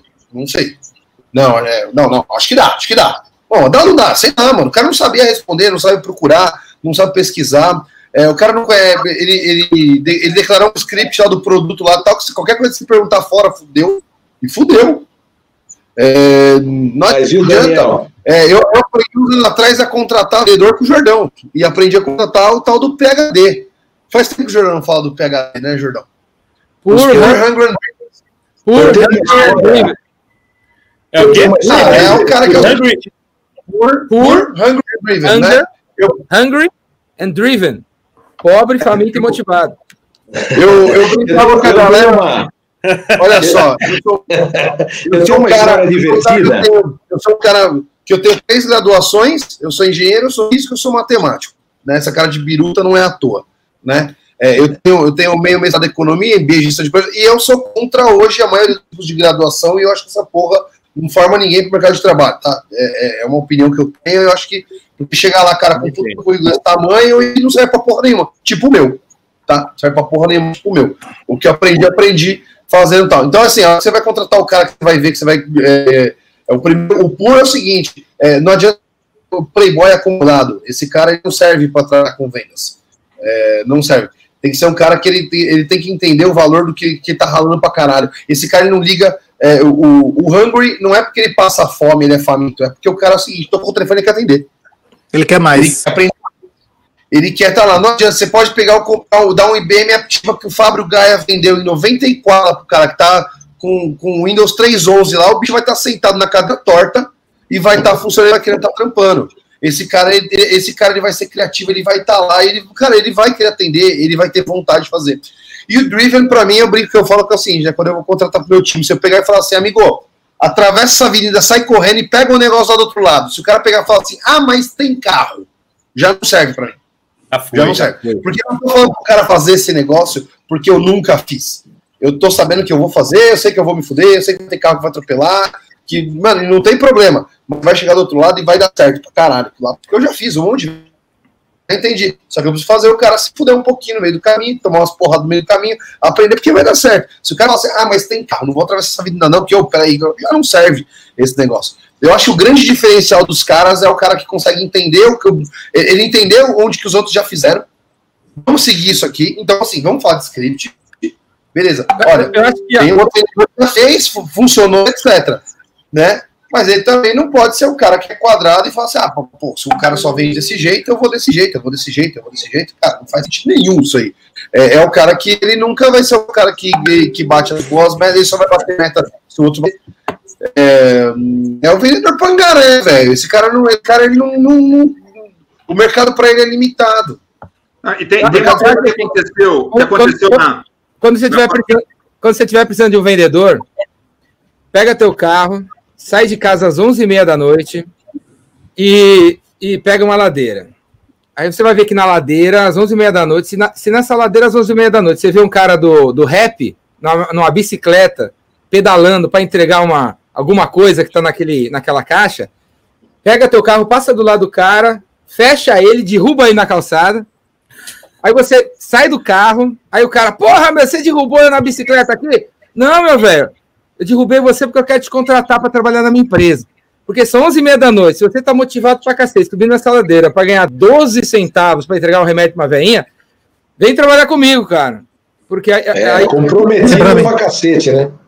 mas eu não conheço nada de relógio de ponto. Não, eu Cara, relógio de ponto eu te ensino. As técnicas eu te ensino. Mas você já tem, já tá motivado, já tá faminto, já tá, já tá, tá subindo essa porra, a- já tá direcionado às 11h30 da noite, tem uma meta, vambora aí, cara. Eu acho que o rap é um puta de um lugar para contratar vendedor, cara. Jordão, eu vou um contar o amigo- cara. um Eu tenho um que cara que contrata- que um cara de motorista do ouro, Uber, né? Motorista do Uber nesse esquema aí. E os, os motoristas de Uber. Eu tenho um cara que chama Isaías que trabalha comigo, que você não tá entendendo o que que esse cara fez para trabalhar comigo. Foi muito engraçado isso, tá? É, esse cara mora em, ó, meu escritório é em Santo André, galera, para quem não sabe, a ponte fica em Santo André, a gente tá perto do centro ali e tal. Esse cara mora em Mogi, tá? Para quem não é da região aqui, cara, Mogi é longe para um caralho de Santo André, tá? Começa por aí. É mais ou menos umas duas horas, duas horas e meia entre trem, metrô e o caralho lá tal para dar o rolê. E aí é o seguinte, bicho, é, a gente no primeiro, no segundo ano do Aponte, aí pro segundo terceiro ano do Aponte, a gente saiu numa matéria no Pequenas Empresas Grandes Negócios lá tal. E aí, cara, choveu de e-mail e o caralho lá tal e meu. E aí esse cara, ele tava aí acordando domingo de manhã, ele viu o negócio, falou: "Caramba, mano, gostei desse produto, vou ligar para esse cara". Esse cara me ligou, me pentelhou umas 100 vezes para querer falar, não, eu quero falar com o Daniel. Cara, meu, na boa, a gente só tinha saído na TV, velho, foi foda. É, a gente recebeu 800 e-mails por dia, tal, tava uma loucura no escritório e tal. E esse cara querendo falar comigo de tudo quanto é jeito, e eu atendendo um monte de cliente, não consegui dar muita atenção. Esse cara, bah, manda um e-mail para ele e tal. Não, porque eu quero ser representante, quero trocar ideia com ele, não sei o que, Natal. Ele veio, me mandou um monte de e-mail, me mandou um monte de e-mail. Cara, e no meio dos e-mails, acabei respondendo um outro pro cara, acabou ficando. Acabou dando uma perdida nos e-mails ali e tal. Mas aí eu vou contar um negócio pra você, meu. É, uns seis meses depois, esse cara. Uns seis meses depois, esse cara pegou, a gente tava numa feira do Sebrae, e ele foi atrás de mim na feira do Sebrae e falou: Não, eu quero falar com o Daniel, eu quero procurar esse cara tal. No final ele foi lá, ele, não, porque eu tenho uns clientes, ele vendia para, ele era representante da, da Mondelez, da Pepsi, lá tal, ele tirava pedido em mercado tal, em mercadinho, em loja de conveniência de posto de gasolina, mercearia tal. Não, porque eu conheço esses, esse, esse, esse, essa área, esse mercado, a Zona Leste, tal, quero representar, ser seu representante, não sei o quê. E, cara, eu tive tanto pedido de representante na época, e você sabe que quando você vai, você quer um representante, você tem um esforço seu para poder treinar o cara, produto, etc. É, a maioria dos caras, eles foram lá pedindo para ser representante, eu gastei um puta num, num, num tempo, uma grana para treinar os caras, material caralho, e esse cara, a maioria desses caras não deram um real, não fizeram porra nenhuma, não, não deu nada. E eu já tava injuriado disso aí, eu falei, amigo, é o seguinte, bicho, se você quer vender meu produto, você vai me pagar cinco pau. Pô, como assim vai me pagar cinco pau? Falei, ah, se vira, amigo. É o seguinte, eu vou gastar meu tempo para tirar treinamento, material, caralho. E é o seguinte, eu, eu quero que você me pague cinco pila. Se você me mandar cinco pau, eu não, eu, eu, não, vou, não vou gastar o tempo aí com você e tal. Não, pô, meu, pô, cinco pau é foda, eu ganho tanto, tal, tal. Eu falei, ah, vamos fazer o seguinte, eu te faço dois descontos em duas parcelas. E aí eu vou, eu vou gastar meu tempo com você e tal. Meu, o bicho pegou e falou assim: não, você pode descontar, pelo amor de Deus, das minhas primeiras comissões e não sei o que. Ah, tá. Falei, ah, mano, peraí, tô entendendo já a parada desse cara. Esse cara é bom. Esse cara tá esforçado pra caralho. Meu, ele, ele foi tá em tudo é lugar atrás de mim. Ele foi tudo quanto é lugar atrás da gente. Ele é fã número um. Assim, tipo, não, porque a ponte, não sei o que. Ele, ele começava a ligar lá pro escritório, pedir ajuda pros outros vendedores, porque ele falava com o cliente, o cliente não sabia o que. É, fazer uma pergunta que ele não sabia. Ele ligava meus vendedores, meu suporte técnico, colocava o suporte técnico para falar com, com, com, com, com o cliente, e no final você acabava saindo alguma coisa, meu. E eu não entendia nada, porque ele não sabia nada do produto, ele não tinha dado treinamento pro cara, não sei o quê. E aí você vê, olha, olha o esforço do cara. É um cara foda. Diz, aí você tá vendo essa live aí, ó, tá no coração, você é foda. E, gente, é, vamos falar, é, não, o cara é foda, o cara é foda, meu. O cara é um PHD puro, mano. Tá lá, tá trampando pra caralho. É, na época agora de pandemia, um monte de gente, não, vai parar metrô, vai parar trem. Ele falou, meu, que se foda, não quero trabalhar de casa nem fudendo. Eu quero ir pro escritório. O cara vindo dois, duas, demora duas horas para atravessar, trem, metrô, caralho. Ele brigou com a gente no escritório, brigou com o cara no escritório, que ele falou: o escritório não vai abrir. Ele falou: não vai abrir para eu ter a chave, eu vou. Caralho, velho. Esse também. Esse deve ser aquele que empresa mais trabalhando para vocês aí com vocês. Show de bola. Caralho, foda. Deixa, deixa eu perguntar um negócio pro, pro Fábio aqui, que é um negócio que me interessa muito aqui. E, é, é, mas antes o negócio de. Esse, essa pandemia fez um negócio. O cara que vendia empurrando, empurrar presencialmente é até possível. Agora, empurrar as coisas via Zoom, eu não vi funcionar. Então, se o cara, se o cara não sabe, se o cara não sabe vender, meu, via Zoom vai ser, vai, vai dar trabalho. O cara empurrar é, via Zoom não tem como. Né? Mas, mas Fábio, uma, o que, que você porque você, você é uma prova viva né, de que você pode se manter atualizado e relevante num mercado altamente competitivo que muda tudo e que deve ter gente mais nova que você que acha que já ficou velho e não cabe mais no mercado. Como é que você faz para se manter atualizado e para estar tá, é, é, na crista da onda e, e, e pronto para o mercado e, e, preparado e disponível e autoconfiante no que você faz? Qual que é, qual que é o caminho aí? Eu acho que é assim, eu vou contar assim um pouquinho da, da, da história da, da minha vida para você ver, para responder essa tua pergunta. Eu comecei a trabalhar muito cedo e aí quando eu comecei a trabalhar de vendedor, eu comecei vendendo rádio, rádio de pilha, duas faixas de onda, essas coisas todas de uma indústria nacional. Na época o mercado brasileiro era meio fechado para as multinacionais, uma indústria nacional.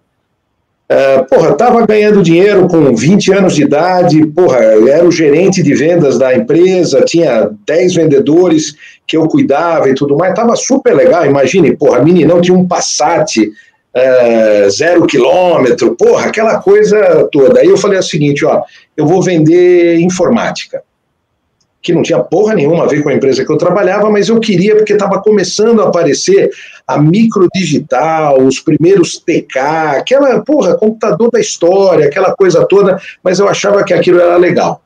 Eu fiquei apaixonado pelo negócio de tecnologia, pelo lado de venda. Eu vendo tecnologia há 40 anos e eu não entendo muito de tecnologia. Aí o cara normalmente fala assim, porra, mas você vende e não entende tanto assim? Eu falei, é, porque eu passei o tempo todo vendendo e não usando tecnologia. Eu vendo tecnologia, conheço, aprendo aplicação, um monte de coisa, mas gosto do negócio, gosto muito de tecnologia como trend, como, porra, como mercado, como indústria.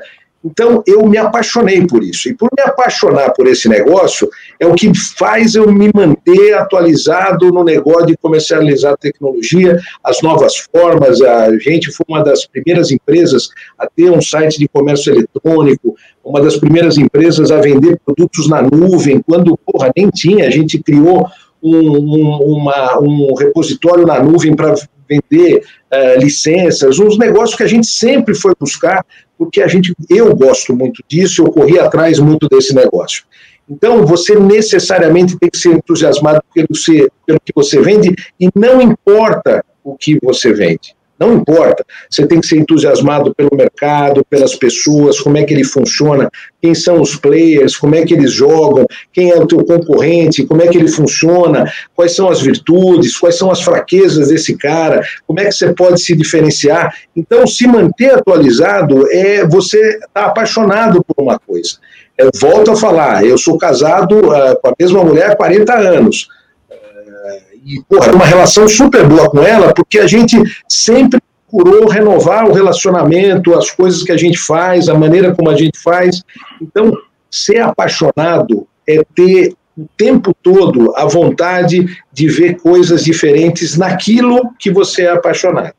Então, ah, eu o tempo todo estou me renovando Uh, já fiz parte de conselhos das principais empresas de tecnologia, porque eu sempre fui um cara irrequieto. Os primeiros eventos presenciais para revenda foi a gente que fez, as, o, pô, o, site de comércio eletrônico, o Ricardinho sabe disso, porque a gente se cruzava falando do site, treinando o revendedor no Brasil todo de site. Então, tudo isso daí era pela curiosidade que eu sempre tive, uh, por aquilo que eu sempre gostei, que era vender tecnologia e conhecer o negócio de tecnologia no Brasil, fora do Brasil, quem são os distribuidores, o que eles vendem, qual é o tipo de serviço que eles dão. Então, isso daqui é o que me motiva, o que faz eu sair da cama e voltar tarde para ela. Então, respondendo aí a tua pergunta, é ser realmente gostar muito daquilo que você faz e da indústria que você vive e principalmente ter um respeito muito grande pelo seu cliente, porque isso daí também vai renovando a tua vontade de fazer isso, entendeu? Eu nunca saí de uma reunião que você sai sorridente e tal, quando fecha a porta fala, porra, esse filho da mãe encheu meu saco aí o tempo todo e tal. Então, uh, o Jean-Pierre está Jean tá perguntando como é que a gente comemorava a meta batida. Porra, a gente sempre comemorou muito, cara. Ontem aqui, a gente, uma hora da manhã, aqui a gente estava comemorando bastante. Uh, a gente vibra muito com esse negócio, a gente uh, se motiva demais por essa energia e para mim é fundamental. então, essa, essa, essa, esse lado genuíno, essa paixão que você tem pelo seu negócio, pela sua indústria, pelos seus clientes, pelos seus fornecedores, pelos seus produtos é fundamental. Empresas são três, são quatro P's na realidade, né? São pessoas, são produtos que você trabalha, são os processos de negócio e são o quarto P são de parceiros, fornecedores e clientes. Então esses quatro P's é que realmente sempre na minha vida eu levei muito muito a sério e com respeito muito grande, e isso que me motiva a estar conhecendo e, e poder energizar as pessoas, a turma que trabalha comigo, porque faz parte do meu, do meu jeito. que sensacional, e assim, eu não te conheço, e cara, dá para ver exatamente que você é exatamente essa resposta que você deu agora, na vibração que você colocou em falar essa resposta agora. Muito, muito massa. Obrigado, e, obrigado. É, faz todo sentido. Muito ô, prazer. Ô, Fábio, deixa eu... Ô, Fábio, a última vez que eu fui na Officer, né, você subia aquela escadinha e dava de cara com o departamento de vendas gigantesco. Parecia um campo de futebol cheio de mesa aquela mulherada falando alto pra cacete e, e o, o coro de venda comendo mesmo. Né? Como que você mantinha tanta gente junta e tanta gente engajada no seu negócio e com você o tempo todo? Né? Eu digo o tempo todo porque a minha irmã não largava o osso, né? E ela trabalhou na Oster muito tempo, mas muito tempo mesmo. E, e tipo assim, e foi do primeiro dia até o último dia, ela era muito engajada. Qual que é o segredo para manter pessoas e vendedores tão engajados? Júlio, primeiro, é assim, eu acho que tem que ter, primeiro, uma comunicação muito clara e você tem que dividir objetivos com as pessoas. As pessoas têm que saber uh, por que, que elas estão lá, onde elas têm que, o que, que elas têm que fazer, a, a correr atrás do quê, que número, que, quantos clientes, quantas vendas, qual é o objetivo da companhia. Então, essa comunicação clara é muito importante. Depois você tem que ser um contador de história, né, cara? O vendedor tem que ser um contador de história, ele tem que ser um cara que o tempo todo está contando história para alguém. E eu sempre gostei muito de trabalhar muito perto da turma de vendas. E eu tinha um truque que é, sei lá, é, depois acabou sendo natural. Eu falo muito alto. Então, uma pessoa que fala alto, naturalmente, cria uma reação da outra pessoa falar alto. E aí, esse noise é, que acaba tendo dentro, como energia dentro do grupo de vendas, eu acho super energético, entendeu? Então, o que acabava acontecendo também era um outro negócio. A gente tinha 70% do grupo de vendas feminino mulher também fala alto e também gosta de falar bastante. Então, esse barulho que todo mundo sentia quando entrava lá, e era meio mesa de, de bolsa de valores, aquela mesa de trade, é realmente um negócio que vai passando, vai contagiando. Uh, a gente o tempo todo tem que estar tá fazendo isso daí, entendeu? Então, uh, comunicação clara dos objetivos, uh, conversar bastante com a turma, estar tá à disposição o tempo todo, uh, procurar ajudar o tempo todo, uh, olhar sempre pelo lado da solução é extremamente importante. Tem muitas vezes que fica o cara, o gestor que fica querendo pegar o pescoço do cara para torcer. Uh, não é legal.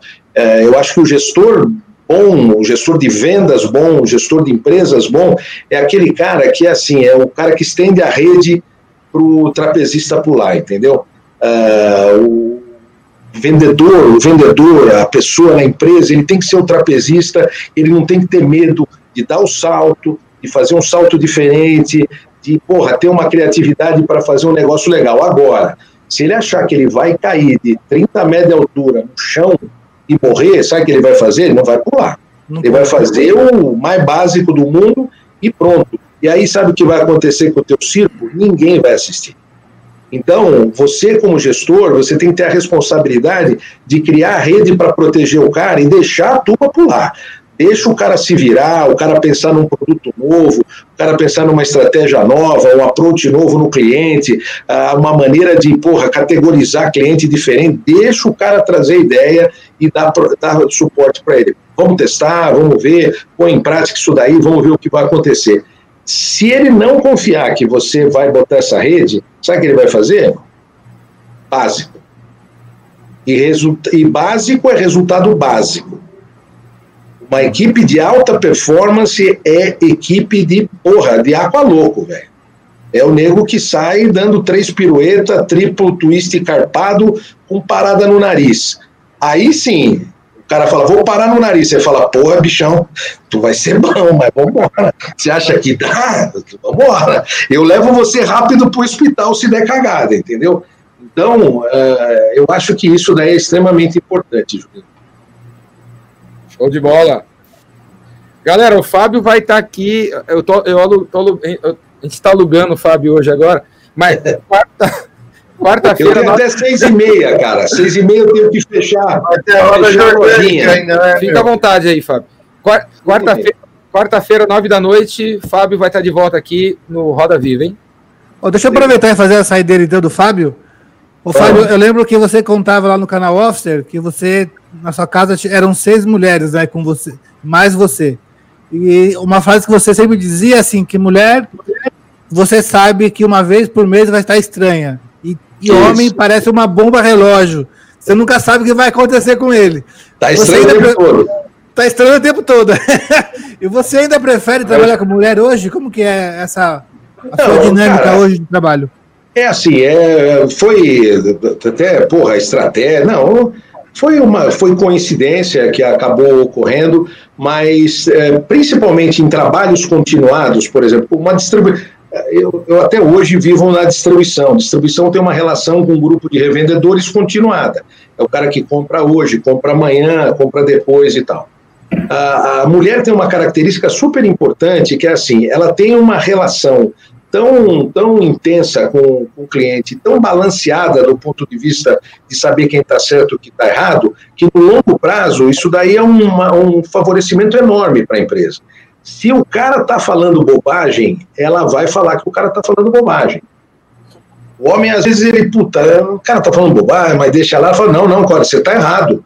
Não, não é isso não. Essa maneira como você está pensando está errada. A empresa não errou nisso. É, você que está errado. Então, ela tem uma relação para o trabalho continuado muito equilibrada.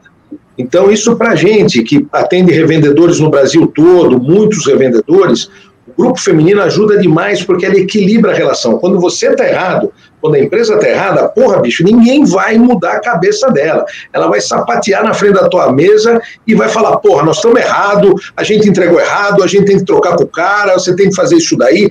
A maior parte delas fazem esse tipo de coisa porque elas têm uma responsabilidade nata da, da característica da mulher extremamente elevada. Extremamente elevada. Então, isso é muito legal. Então, naturalmente, acaba formando esse tipo de coisa. Mas só, só voltando uma historinha daquilo que o Daniel estava contando, da questão do script, o negócio está tá, tá dominado e tal. Só para depois eu vou voltar lá para o meio de vendas. A gente fazia um evento muito grande e eu era meio mestre de cerimônias e tal no evento, falava, conversava com as revendas, falava de mercado, apresentava os, os, os speakers, aquela coisa toda. E eu, num determinado momento a gente fazia o evento no Credit Car Hall e eu falava tudo de improviso. Aí a minha diretora de marketing, a Daniela, na época, ela falou, Fábio, pô, a gente está chegando num tamanho que é um risco muito grande, às vezes você pode eventualmente esquecer alguma coisa, a gente tem que cuidar disso daí, a gente tem que mexer em algumas coisas tal. Eu, porra, você não quer usar um ponto? Falei, pô, Daniela, mas você acha que ponto é legal? Eu nunca trabalhei com isso. Ela falou, não, bota um ponto, eu fico com você. Se, tipo, se você esquecer alguma coisa da agenda, eu te aviso pelo ponto. Porra, vamos fazer um negócio desse. E, normalmente, todos os anos, eu ia na noite anterior e passava todo o evento, assim, quem ia falar, quem não ia falar, quem entrava, quem era o fabricante, qual era a agenda, o som, a imagem, os vídeos. A gente fazia um, um, um, ensaio. geral, um ensaio geral, e fizemos isso aí no, no, e eu usei o ponto, porra, Daniela Fábio, você tá me ouvindo bem? Eu, tá, tá ótimo, olha, eu vou falar se tipo alguma coisa. Eu falei, porra, Daniela, sensacional, eu com o microfone tal. No dia do evento, porra, de manhã, aquele negócio todo, preparado, porra, casa cheia, são 3 mil pessoas no Credit Carol, negócio lotado, ia começar, vai começar e tal. Então, o, o, o script era o seguinte, é, vai começar o evento, entrava um, um, vídeo de abertura, aí tinha um blackout e, bum, começava o evento. Então passava o vídeo de abertura, blackout começava o evento. Rodava o vídeo de segurança inicial, o vídeo de abertura, blackout começava o evento. Então vai começar, ah, bom, boa sorte para todo mundo, tudo pronto, tudo pronto, vai lá, pum. Vídeo de abertura, né? O, vídeo de segurança, vídeo de abertura. Quando deu blackout, eu com ponto movido para entrar no palco do teu blackout, eu escuto a Daniela falando assim, puta que eu pariu, não estou enxergando nada. Porque saio, a gente não testou o blackout. E ela estava num lugar que no blackout não via porra nenhuma que estava escrito nela. Aí eu falei, cara, amigo, daqui para frente, tirei o ponto, botei no bolso, falei, avisa para ela que eu estou sem ponto e vamos embora. Então, imagine se você estava todinho baseado naquele ponto. se você estava todinho programado para ficar escutando alguém contando o que ia acontecer. Simplesmente ia dar uma cagada no evento e acabar o evento. Então, é extremamente importante aquilo que uh, o Miguel estava comentando, que você tem que dominar o que você vai falar, conhecer bem o que você vai falar, porque mesmo que dê uma confusão, você não vai se perder. Você vai chegar lá e vai passar a mensagem. Então, esse negócio de você dominar o assunto é, é muito importante, tá bom, pessoal? Eu vou ter que seguir. Eu tenho um fechamento agora aqui do primeiro dia do mês. Eu pedi para as e meia, tá bom? Tá, um prazer ver todos vocês, falar com vocês. Eu vi que o Isaías e que o Marcelo chegaram agora, mas eu tenho certeza que não vai faltar oportunidade de falar. Daniel, prazer enorme. Valeu, Julinho, bom te ver. Passou teu irmão aí, o Antônio Carlos, manda um abração grande para ele. Ele mandou uma mensagem para todo mundo que aguentou. E, Jordão, porra, é sempre legal falar contigo. Valeu, obrigado. Deus proteja todos vocês, saúde para todo mundo. Para você também. Valeu, Fábio. o, o, Jordão, para quem queria conhecer o Isaías aí da história que eu contei, eu, falei, eu mandei o link para ele para ele entrar. Ele estava acompanhando na live. Esse é o Isaías. Fala, Isaías. Escutou aí o Daniel contando sua história? Cara, eu tava numa reunião com o cliente. É, vi só o começo que ele falou Isaías, mas. tá ouvindo? Ele tá não escutando ele xingando ele, não. Você estava vendendo, estava no lugar certo. Eu tá, tá ouvindo? Estamos ouvindo, estamos ouvindo isso aí. Beleza, então aí, mas deu para ver o começo só, mas a história que o Daniel conta aí é um pouquinho, né? Que eu acreditei no Ponte, desde o momento que eu vi. Vi que o mercado é bom, o mercado precisa de soluções que facilite seu dia, que melhore seu acompanhamento dos seus colaboradores, e aí eu fui atrás do Ponte. Aquela coca eu não esqueço que o Daniel me serviu lá pensando que eu ia comprar uma ponte, e quando foi ver, eu ia vender. Boa. É, é, ele foi para pedir emprego lá para trabalhar com a gente lá. O bicho que foi insistente, hein, meu, correr atrás da gente. Parabéns aí pela persistência. Ele, ele é um exemplo do que você falou do cara do que tá lá na bicicletinha lá no, no Uber Eats, lá entregando negócio lá da farmácia. Sei lá, tratar isso, velho. É isso, é vendedor raiz, mano. É vendedor raiz. Aí. Ó, a gente tem aqui também o Marcelo Pimenta. Fala, Marcelão. E aí, tudo bem, gente? Como é que estão? Muito bacana aí estar tá participando da live. Eu estava acompanhando, cara, esse Fábio Gaia aí, o cara fera, gostei muito aí, estava ouvindo, né? E achei muito legal. Eu vi o, o cara entrar também rasgando lá o cabelo. Foi legal, gostei o Pimenta vai ser um dos palestrantes do Epicentro. Marcelo é professor de. Fala aí, SPM? É, eu sou professor de criatividade, inovação, de apimentar as ideias aí. O pessoal já tive aí no Epicentro e a gente vem cada vez mais ajudando aí as pessoas a confiarem nelas mesmo, de serem diferentes. Por isso que eu acho que é legal o Epicentro e esse, esse jeito aqui desse papo, né? Que tu pega as pessoas vão valorizando as diferenças uma das outras, né? Então tu não quer deixar todo mundo igual, né? Tu quer é conseguir deixar cada um cada vez mais específico, mais nichado em algum assunto, né? Na, na, na própria vida, no jeito de ser. E acho que é isso que a gente vai fazer lá no Epicentro. E acaba tendo esse negócio do vendedor, né? Um, um, um, assunto importante. Eu criei, eu escrevi um livro aí que eu vou lançar no final do ano pela DVS e, e tem um papo, um capítulo inteiro sobre esse negócio aí de vendas, né? Que é a possibilidade do cara, né? Que se ele tem uma paixão na vida, se ele tem uma coisa dele fazer a diferença e dele se ter um orgulho dessa diferença, ele precisa ser um vendedor do caralho. Né? Ele tem que conseguir minimamente saber o que, que é follow, o que, que é acompanhamento, como é que gera lead, como é que usa as redes sociais, né, como é que faz CRM, mesmo que seja no caderninho, mas de alguma maneira né, tem os princípios básicos do cara escutar mais do que falar, entender a dor, entender job to be done, ou seja, o cara tem uma tarefa a ser realizada, né, como tu ajuda o cara a cumprir aquela tarefa, E eu acredito que o Jordão aqui, né, e essa live, ela tem um, uma contribuição nesse dia que é despertar em todo mundo essa capacidade de ser vendedor, de ter orgulho de ser vendedor, de, de ter orgulho de aprender a vender a todo momento, de ser um cara humilde, de dizer, olha, eu sei um pouco, mas eu tenho muito mais a aprender, tem um monte de coisa nova aí, TikTok, não sei o que, automação, algoritmo, é, remarketing, automação, quer dizer, você está ligado que essas coisas elas te servem para ser cada vez mais humano nas vendas. Acho que isso também é bacana da gente registrar aí que toda tecnologia ela deve servir para que a gente tenha mais tempo para fazer as coisas que só os humanos podem fazer, né? Porque as coisas que as máquinas podem fazer, elas vão fazer, né? Então, muito bom aí, obrigado pelo convite, parabéns a todos aí que estão participando dessa festa, vamos dizer aqui, né, Jordão? É uma festa, não é? É, é. Você, você é o cara da criatividade, vendas, criatividade, criatividade e vendas.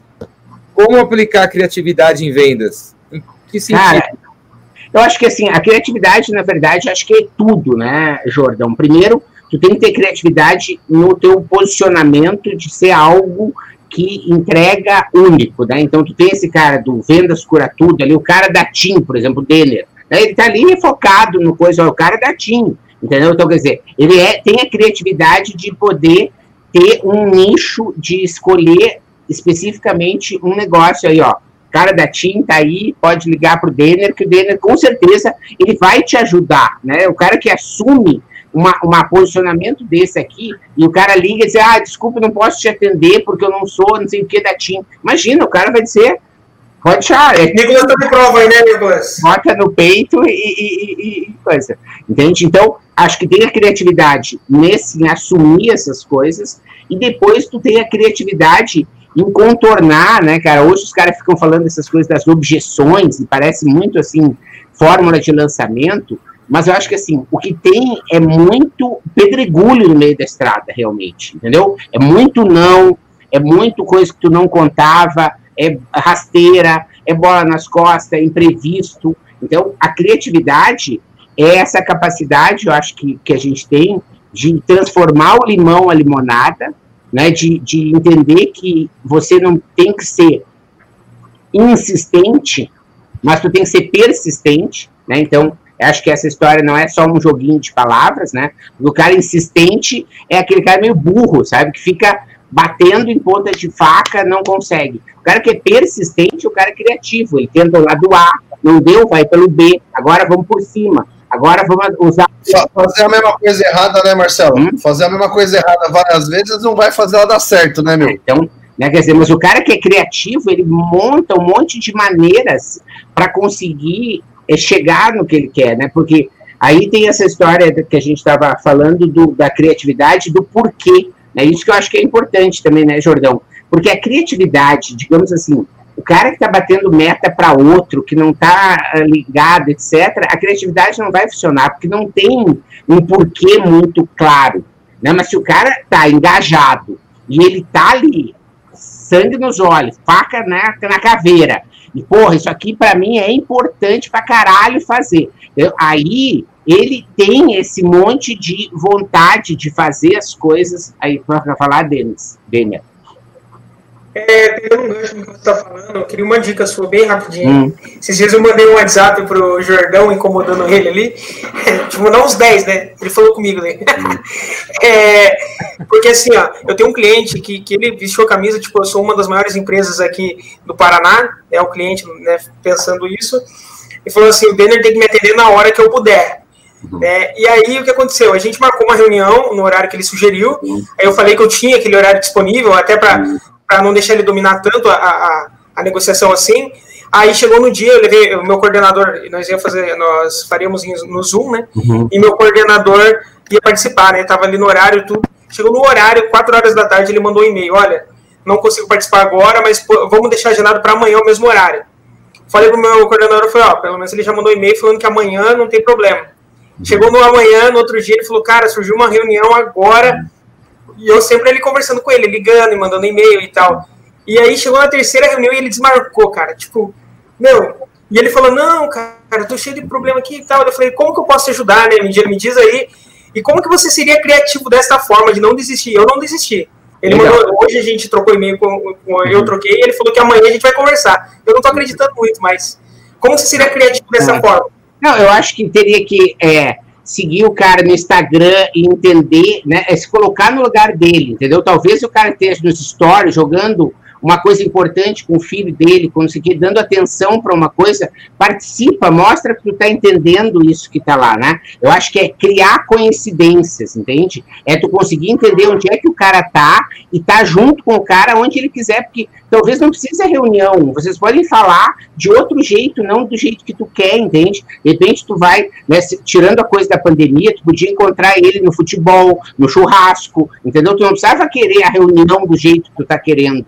Entende? Então, não fica insistindo nessa reunião. Diz assim para ele, cara, quem sabe a gente faz o seguinte, a gente não fala às sete da manhã, enquanto tu estiver em casa, no café, e eu te ligo. Ou, por exemplo, tu liga às sete da manhã para ele sem avisar. Diz, olha, cara, eu liguei porque eu tô aqui, eu tô vendo uma notícia que tem tudo a ver contigo. Tu não pode falar comigo cinco minutos, sabe? Ou se o cara não te atender, também não vai, né? Porque se o cara né, se o cara preza por ti, pelo teu relacionamento, para ele comprar, ele vai entender. E se for uma coisa verdadeira, entende? Se tu olhar às sete da manhã uma notícia, uma coisa, cara, olha só, acordei hoje pensando em ti, sabe? Não queria perder essa história. Eu sei que a agenda durante o dia é super complicada. Vamos falar aqui rapidinho, sete horas, a gente tira isso da frente e a gente faz esse negócio andar. Outubro está chegando, Natal tá aí, esse negócio tem que fazer acontecer. Para de adiar, vamos resolver isso logo, entende?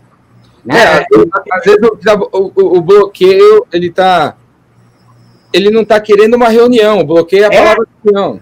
É, exatamente, entendeu? Você não precisa da reunião. Mas você não precisa da reunião. Você quer reunião para quê? Para ele ver um documento. Então, você não precisa da reunião, você precisa que ele veja o documento. Não dá para mandar uma cesta com ele, com o documento impresso, a cesta na casa eu, dele. não dá para mandar uma cerveja para ele, uma coisa, entende? Não dá para tu correr onde ele corre, entendeu? Não dá para ir na academia onde ele vai. Porque eu acho que, assim, criar conhecimento, para mim, é, vendas, né? É, e essa coisa de tu ter várias pessoas que tu, de certa maneira, vai aprendendo, né? Eu aprendi já muito com o Jordão, né? Aprendi muito com o Murilo Gun, né? E, e o Jordão com o Murilo Gun, para mim, é assim, como criar coincidências em vendas, né? Porque com o Murilo foi que eu é, realmente assim me clareou as ideias de que não existe essa coisa da coincidência.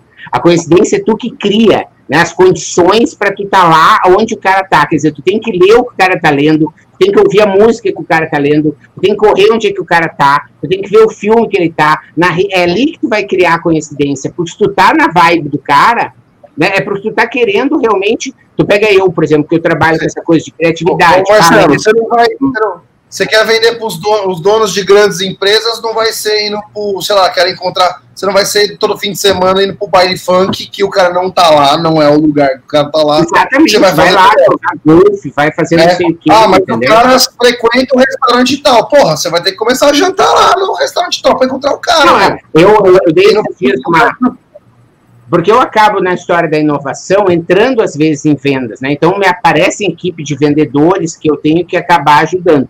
Esse tempo estava fazendo negócio para uma coisa rural lá do Mato Grosso, sementes, né? E eu disse pro cara: "Ah, mas o cara é lá da cooperativa, não consigo falar com ele, com o presidente, não sei o quê".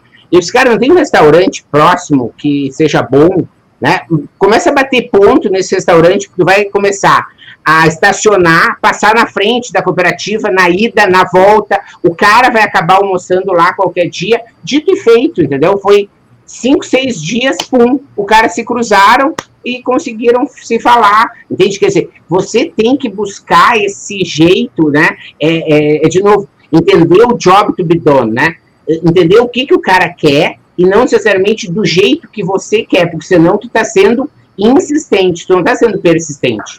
Persistente é tu ter 10 maneiras de fazer ele assinar o teu contrato sem reunião. Isso daí tu vai ser persistente. Né? Ô, Dânia, ô, Dânia, manda pro cara um, uma videoproposta igual você mandou para mim, cara. Deixa eu falar para ti, velho. Ué? Você foi, foi a, a, a minha experiência ali para eu fazer a videoproposta que o Júlio Bessa colocou no grupo nosso lá, né? Eu fui cobaia, né? Você foi. E aí, Nicolas, você me deu altas dicas. Ele falou, cara, ficou meio extenso e tal, achei muito grande. Isso, isso eu não precisava saber. Falei, show. É isso aí, então. Eu peguei e fiz uma curta com sete minutos, cara. Para uma empresa gigantesca, sete minutos. O cara pegou e mandou um e-mail assim para mim, falou assim, ó, é, Denner, não tenho tempo para ver seu vídeo. Eu preciso minutos, dela. Cara, tá Pô, mas sete minutos é muito pouco, velho. Pra eu não, não, não, não, é o seguinte, ó. Tu tem que mandar um vídeo de 30, que aí ele vai ver o de 17. Essa que é a história. Boa, tem que Ô, Denner, eu vou falar com o negócio de vídeo proposta. O, negócio de vídeo é. proposta ele faz sentido quando ela é uma explicação de uma proposta que já existe. Não, o é, vídeo proposta e se o cara quiser uma explicação daquela proposta, você mete a vídeo proposta. Ah, eu, ah, é, é, porque, é porque ele está tentando a reunião com o cara há três dias, pô. Se o cara não tem tempo para reunião, ele manda uma mensagem para o cara dizendo o seguinte: olha, eu vou adiantar a reunião aqui, vou fazer um pequeno vídeo, mas não é sete minutos, né, meu irmão? Sete minutos tá maluco. Não, mas Faz um pequeno é, vídeo, é, porque você, você traz o cara para você, entendeu? Aí ele vai ter interesse e vai ligar para você, pô. Mas ele você tem tá que fazer uma, você tá fazendo uma vídeo proposta ou você tá fazendo um streaming do show aí pro cara, meu? É, sete é, minutos não rola, é. não rola. Sete minutos tá bom. É igual um amigo meu que chama Rodrigo Teste aí. Se ele estiver vendo também, aí tá vendo? Agora tô falando mal dos outros também. O teste ele não me manda áudio no WhatsApp, ele manda podcast, velho. O legal da vídeo proposta que esse cara fez comigo, tu mandou a proposta de quantos minutos para mim? 15, né? Não, 11. Não, foi 11 não. É, aí ele manda o áudio para mim assim, Nicolas, eu te mandei uma proposta muito pequena de 10 minutos. Quando eu abri, era quase 12. Eu falei, já começou mentindo. 10 minutos já não é, quase 12. Aí a minha sorte é que dá para tu adiantar o áudio, né? Eu, eu acelerei o áudio no máximo, acho que foi dois ou três, eu sei lá quanto que tava lá. Joguei lá e o cara ficou. Eu falei, foi adiantando. Cara, eu cortei sete minutos do negócio do cara, aí eu parei, eu li o que eu queria ler e pergunta para ele, mandei o áudio para ele na hora. Falei, meu irmão, tá maluco? Como é que você me manda um negócio desse? Eu não precisava. Ó, sete minutos para trás tu corta, eu não preciso disso aqui. Vamos ver o resto. Continuei vendo, e depois eu falei com ele, pô, beleza, agora tu me manda o um PDF escrito que eu vou assinar. Aonde que eu tenho que assinar, entendeu? Porque ele fica dificultando a venda. Já sim, falei, cara, não pode dificultar a venda para o vendedor, para o comprador. Eu era o comprador. Nesse ponto, eu era o comprador. E ele estava dificultando. E aí depois ele falou assim: ah, agora você tem que imprimir tudo que eu te mandei e você tem que assinar, escanear e me mandar de volta. Eu falei, ah, puta que pariu, fudeu. Demorei uma semana para fechar o negócio com o cara porque ele me é, Isso é regra aqui dele. É, mas é uma regra que você tá aí para mudar essa regra, velho. Isso é isso Cadê, o, cadê aquele aplicativo que assina digitalmente? Como é que a TIM é, não tem um é, é, o DocuSign, DocuSign, DocuSign é, é legal. É, pô. Como é que a TIM não tem um negócio desse, cara? Tá louco. Pessoal, eu tô saindo aqui, eu preciso, eu preciso, é, eu resolver um negócio com a aí. E, ó, beijo pra todo mundo, feliz dia do vendedor pra todos vocês. Jordão, obrigado pelo convite. Valeu, Daniel. Valeu. Valeu. Aí, assim, no coração aí, meu melhor vendedor aí, ó que fofinho ele, mano. Ele é bonitinho, Ô, Daniel, Jordão, Daniel, Daniel, depois faz contato comigo lá, cara. Me chama lá no grupo. O Isaías trabalha na divisão A Ponte Me for Kids, né? Por quê? Produto... Ah, parece um kid, pô. Kids, kids. Ô, ô, Jordão, pessoal, só para me despedir, nós vamos fazer, né, Jordão, uma live pré-epicentro e a gente pode falar de criatividade e vendas. Vamos falar desses dois temas junto, pegando casos e, e formas criativas. A gente pode fazer até num negócio desse aqui com outras pessoas, tá bom?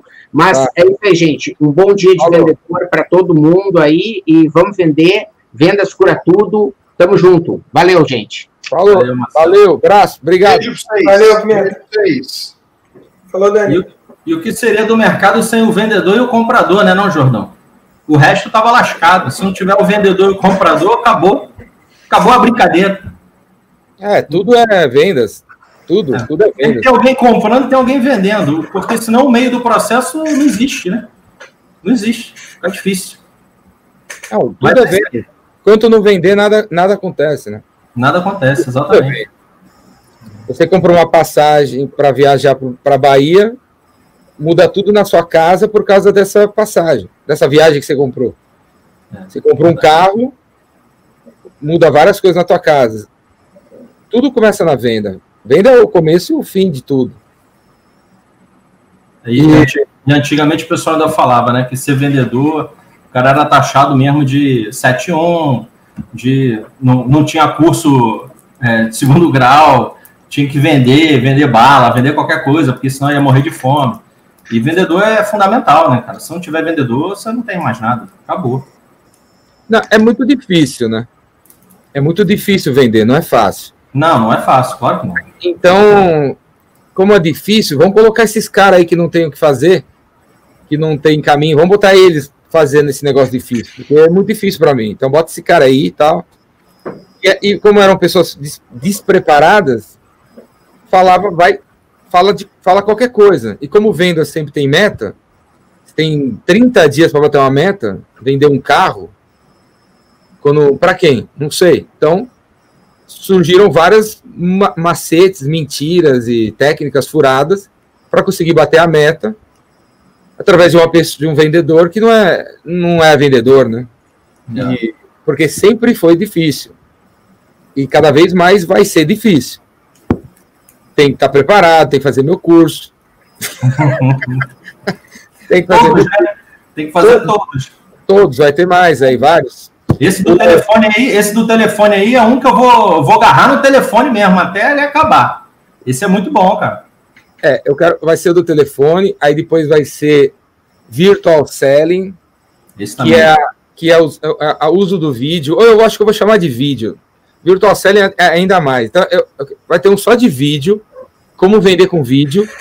Essa história da proposta comercial que estavam falando, nesse como vender por vídeo, vou fazer lá uma aulinha da proposta ideal, vou fazer uma proposta em vídeo. É sete minutos? É três minutos? É dois minutos? Qual é o texto exatamente? Então, e, é, você, e você acha certo, Jordão, mandar primeiro o vídeo, mandar o primeiro PDF, ou depende do cliente? O que, que você acha? A proposta, ela formaliza o que já foi dito, né? A proposta não deve ser uma surpresa. A proposta formaliza o que você já falou. Já foi dito. Muitas vezes a proposta é, não, é, é para assinar ou para o cara que já concordou com você mostrar para uma outra pessoa, mas ele já concordou, então ele não vai ter nenhuma surpresa, né? Então é, é para formalizar, de preferência de um jeito eletrônico para assinar logo. Que já foi tudo já foi falado, assina aí, sabe? Uma coisa assim. O, assim, o vídeo o vídeo humaniza, né? Tudo que ajudar a humanizar é melhor. A proposta de papel, a proposta é, escrita, feita nesses softwares novos, ou até no Google você consegue fazer. Né? Você consegue enviar um link, podia ser um link, em vez de mandar um vídeo, de, tipo, mandar, cair num vídeo de sete minutos de cara, você podia mandar um link para o cara cair numa, numa proposta, podia ter, pode até ter texto e no meio vídeo, né? Tem um vídeo lá. Existem players que você embute o vídeo sem o cara conseguir ver o tempo do vídeo, né? Tem de muita gente que faz isso, né?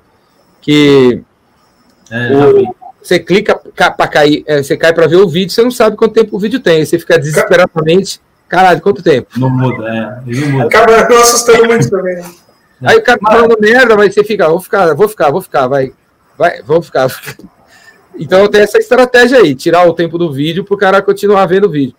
Seria, seria legal para você, Daniel, botar um, um, papel, igual ele falou, fazer uma miscelânea do papel com vídeo, e, nessa, e nesse papel você botar alguns tópicos do que você ia falar na reunião com o cara. Tipo, você tem o que falar para o cara na reunião, você já tem um, uma estrutura dessa reunião tá montada. Você vai falar, falar com. Num único papel você coloca, ah, isso, isso, isso, e aí você bota um vídeo pequeno para chamar a atenção do cara e depois, se o cara quiser, ele pode até falar com você: pô, beleza, Daniel, não precisa da reunião, me manda aqui o PDF da proposta para a gente assinar e acabou a história. Pode ser que resolva. Então, na verdade, a reunião, cara, nem sou eu que quero. Tipo, eu falei para ele, perguntei o que, que você está precisando, quais são as suas dúvidas, aí vamos conversar. Liguei para ele, já conversei muitas vezes. Falei, qual que é a sua maior dúvida, o que, que você precisa melhorar e tal, né, para a gente trocar de operador, o que está sendo o fator decisivo para a gente trocar aí né? E ele, não, não, então, daí vamos conversar e tal, vamos, vamos, vamos fazer a apresentação e tal, não sei o quê. Ele querendo, sabe? Eu falei, pô, tá bom, então vamos agendar. Aí agendamos três vezes, o cara não aparece. Tipo, pô, mas Aí eu perguntei no último e-mail que ele que reagendou para Não, não, não, não, não, para, para, para, para. Tá tudo errado desde o começo, né, cara? Que você tá deixando ele dizer qual é o próximo passo. Você que tem que dizer. Tipo, você, É. vocês já se encontraram e você já falou da TIM. Então risca es- essa parte, eu não preciso mais falar da empresa. Certo. Mas ele ainda não viu o celular que ele vai receber no plano. Então, vamos mostrar o celular. Aí ele já viu, risca. Ele ainda não viu o quê? O meu escritório. Já viu agora, risca. Então, é, você, é a gente que tem que falar. Certo. Você que tem que falar, olha, para comprar um plano da TIM, primeiro você vê a empresa. Segundo, você vê se tem torre perto. Terceiro, você vê o quê? Uma demo, um vídeo? É você falar. E, e mandando uma coisa de cada vez. E para ele vender e abrir, sabe, uma coisa de cada vez. O, aqui o Robson falando que na, na- no Vimeo dá para fazer aquilo que eu falei, né? No Vimeo dá para você embutir um, é, é, você mexer no player e tirar o tempo do vídeo, né? No Vimeo dá para fazer isso, no Istia eu uso o Istia, eu prefiro o Istia do que o Vimeo, W-I-S-T-I-A. É, é, acho muito melhor que Vimeo, é muito mais rápido, é muito mais. O player é muito- tem muito mais características. O Istia. E tem o Istia e tem o Vimeo. Anotei os dois aqui para Agora, se tem sete minutos, se vai ter sete segundos, o que, o que, o que, o desafio é chamar atenção o tempo todo, né? Se você vai fazer um negócio de sete minutos, você tem que a cada 10 segundos plantar bananeira, senão o cara sai fora, né? Então, o seu desafio é, é meu, tem, o, Game of Thrones dura pra cacete, meu, mas o cara assiste numa sentada, do, 10 episódios, porque cada cena tem uma coisa diferente, né? Tem uma muda alguma coisa, você, você quer saber o que vai acontecer. Então tem que aí cai na história da história, né? Copyright lá, o texto, a história. Storytelling. É, storytelling. Que é outro curso que vai sair aí. Então é o storytelling, storytelling, vídeo e telefone e o quarto vai ser pensando fora do script. Essa história do Pimenta, ele tá comentando criatividade com vendas, eu vou ter um curso só disso aí. Pensando fora do script. O legal do Jordão que é, É muito o Fora Tudo é, é curso infinito, né? Não, você é obrigado- vivo, enquanto você estiver vivo, você vai assistindo um curso novo. Quando você, é olha obrigado a assinar vitalício. quando você olha lá que você está com 5%, ele lança um curso no, um novo, tu vai e volta por 0,1. Aí tu continua, não tem jeito. Eu já falei com ele, ô Jordão, você tem que lançar a assinatura vitalícia. Já falei isso para você uma vez, você não vai lembrar, é claro, né? Mas a vitalícia, cara, porque não tem Carteirinha. é, ué. Pra que, que eu vou ficar. Todo, ano- todo ano eu vou ficar renovando? Eu já vou renovar o ano que vem. Se você mandar o link aí, eu já vou renovar mais um ano. Porque um ano pra mim não tá dando, né? Não dá pra fazer em um ano. Não dá, não dá mesmo. Não tem Ah, eu, como. vou, eu, eu vou, eu, vou, lan- não, é, eu vou lançar a opção vitalícia aí, não custa nada. Né? Ué, Jordão, Vou enfiar a vitalícia lá. show. Jordão. Mas não tem fim mesmo, não quantidade. Mas é porque a gente tem que se atualizar de qualquer forma, né? Todo o vendedor tem que entender isso, porque existem tecnologias novas, técnicas novas, coisas novas que acontecem no mercado, no cotidiano, no dia a dia, que você tem que aprender e você tem que se adaptar. E tu tem que estar sempre se, se instruindo de alguma forma. Seja, seja no vídeo lá do, do YouTube lá que é gratuito, lá que você tem uma pancada, ou, ou seja dentro do- da plataforma lá. Mas o, o vendedor tem que botar isso na cabeça, ele tem que estudar o tempo inteiro. Quem achou que ia acabar a faculdade, ia acabar de estudar, ia parar, está enganado. Né? Quem, quem fez faculdade. Mas a gente não para nunca, né? Então toda hora você tem que aprender um produto novo, um serviço novo para vender isso, e toda hora você tem que aprender uma técnica nova, uma coisa nova para você saber vender melhor. Agora tem um negócio de proposta de vídeo aí, eu nunca fiz isso aí. Eu já recebi de duas pessoas esse negócio de proposta de vídeo, eu acho maneiro. Mas eu não, eu não faria de, de sete minutos. Eu, porque eu me coloco no lugar, entendeu? Eu me coloco no lugar do cara que vai comprar. Eu, eu não tenho paciência, não tenho tempo. Então, eu, comigo não ia rolar. Né? Tanto que você viu, né, a minha resposta para você. Então, o que faltou, na real, depois, legal, mas eu acho depois legal. da sua, fiz uma, uns tópicos, falar rapidinho desse daqui, desse daqui, desse daqui, desse daqui. Aí já reduzi bastante, entendeu? Ah, Mas aí a sua foi a primeira. Eu falei, pô, vou mandar pro Nicolas, que o Nicolas, ele vai jogar real. Tipo, não é. não- Eu ainda falei, você é meu parceiro, vou mandar pra você. Daí fiz certinho, então, aí, pá, pá, pá. Você falou, filha da mãe, não. Porra, o que, que é isso aqui? Ah, e eu falo mesmo, meu amigo. Gostou, não gostou? Mas tá certo, falo. pô. Quero nem saber. Aí, aí a gente arruma, né? Certo. É, é isso aí. O Isaías queria falar alguma coisa, eu acho. Não, eu, ia perguntar, é, eu ia perguntar é, nessa proposta que você falou aí da TIM, você, quando você bate o papo que você teve com ele aí, você puxou o que há necessidade dele, tipo, o que, que ele tem hoje e o que ele paga, o que ele tem de problema? Por quê? Bom, vou falar assim pra você. Eles têm um, um- bloqueio em falar quanto paga com medo de você fazer uma proposta. Ah, tipo, agora eu sei quanto você paga, então eu vou reduzir tanto e fica bom pra você, entendeu? Então, o que, que essas grandes empresas fazem? Olha, eu preciso de 50 linhas com tantos gigas, 100 linhas com tanto, e ele te passa uma lista onde eu vou dar o meu melhor valor ali, e aí numa ligação eu perguntei, tá, qual o fator decisivo para a gente fechar isso daí? O que, que você precisa aí? Celulares? Ou você precisa aí de uma. Você tem multa na operadora atual para você sair? Você precisa que a operadora nossa custeie essa multa? Ou você precisa de uns meses de isenção? Algo é, decisivo para a gente fechar. O que, que ele queria? Se era valor, se era aparelho, se era custo menor? E foi em cima disso que eu fiz a proposta, entendeu? Mas Então, eu você isso no custo mensal ou no custo anual para ele? eu faço dos dois, né? Tipo, o que, que ele vai pagar por mês e quanto vai sair o ano ali. Aí eu não Eu tinha já- um, um comparativo do redução porque eu não sabia o que, que ele pagava atual, né? Então, mas 90% dos descontos são, dado pelo, são dados pelo vendedor sem o cliente pedir. Então, quando você envia uma proposta e depois você liga e fala o que falta para fechar, mais celular, mais prazo, mais desconto. Ele quer tudo. Você já, não, tem- você já não enviou uma proposta, já não tem um monte de coisa. Para que que tá falando mais? Mais. Na verdade, isso foi na hora de enviar a proposta que eu Você falou, cara, eu quero, quero mais um celular, então, quero mais um desconto, então, quero mais não sei o que, então. O caminho não é esse. O caminho deveria ser, olha, já- a, a proposta está na tua mão, eu vou resolver o teu problema assim, assim, assim. É que vocês sempre esquecem de voltar pro problema, né? Vocês sempre vão pro lado do produto, né? Sempre. Eu- Você envia a proposta, eu pergunto como é que tá. É, eu enviei a proposta do, do plano para o cliente, ele está vendo o plano.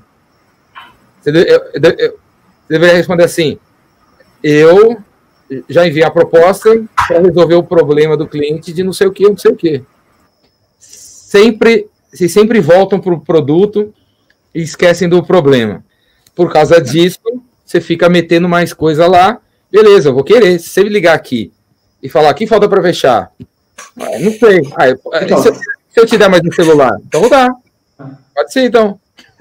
Porque se você, se você jogar, eu acredito que se você jogar todas as fichas que você tem já de cara para ele, você não vai ter ferramenta para falar para ele assim, ó, se você fechar, meu ponto de vista, se você fechar agora, eu consigo isso, vai te ajudar? Igual, eu já vendi vivo corporativo. Pô, velho, é um mercado que, tipo assim, é difícil você entrar, falar com ali com o responsável, mas quando você entra, teve clientes meu, ah, consultores comigo, pô, não consigo ligar para o cliente, não consigo me dar atenção. No dia que eu liguei para ele, falei assim, ó, só preciso de uma atenção sua, me dá sua conta. Me dá sua conta. Quando eu descobri a conta dele, e mapeei, e fiz uma proposta em cima, acho que na época, não lembro quando foi esse ano, mas o carro popular é 19 mil. 19 mil. Falei, amigão, você, você troca de carro por ano. Troca de carro por ano, porque assim, a concorrência está te fazendo isso, isso, isso, e a nossa tem isso. Mas eu tinha na minha mão que ainda guardado os comodatos, os aparelhos.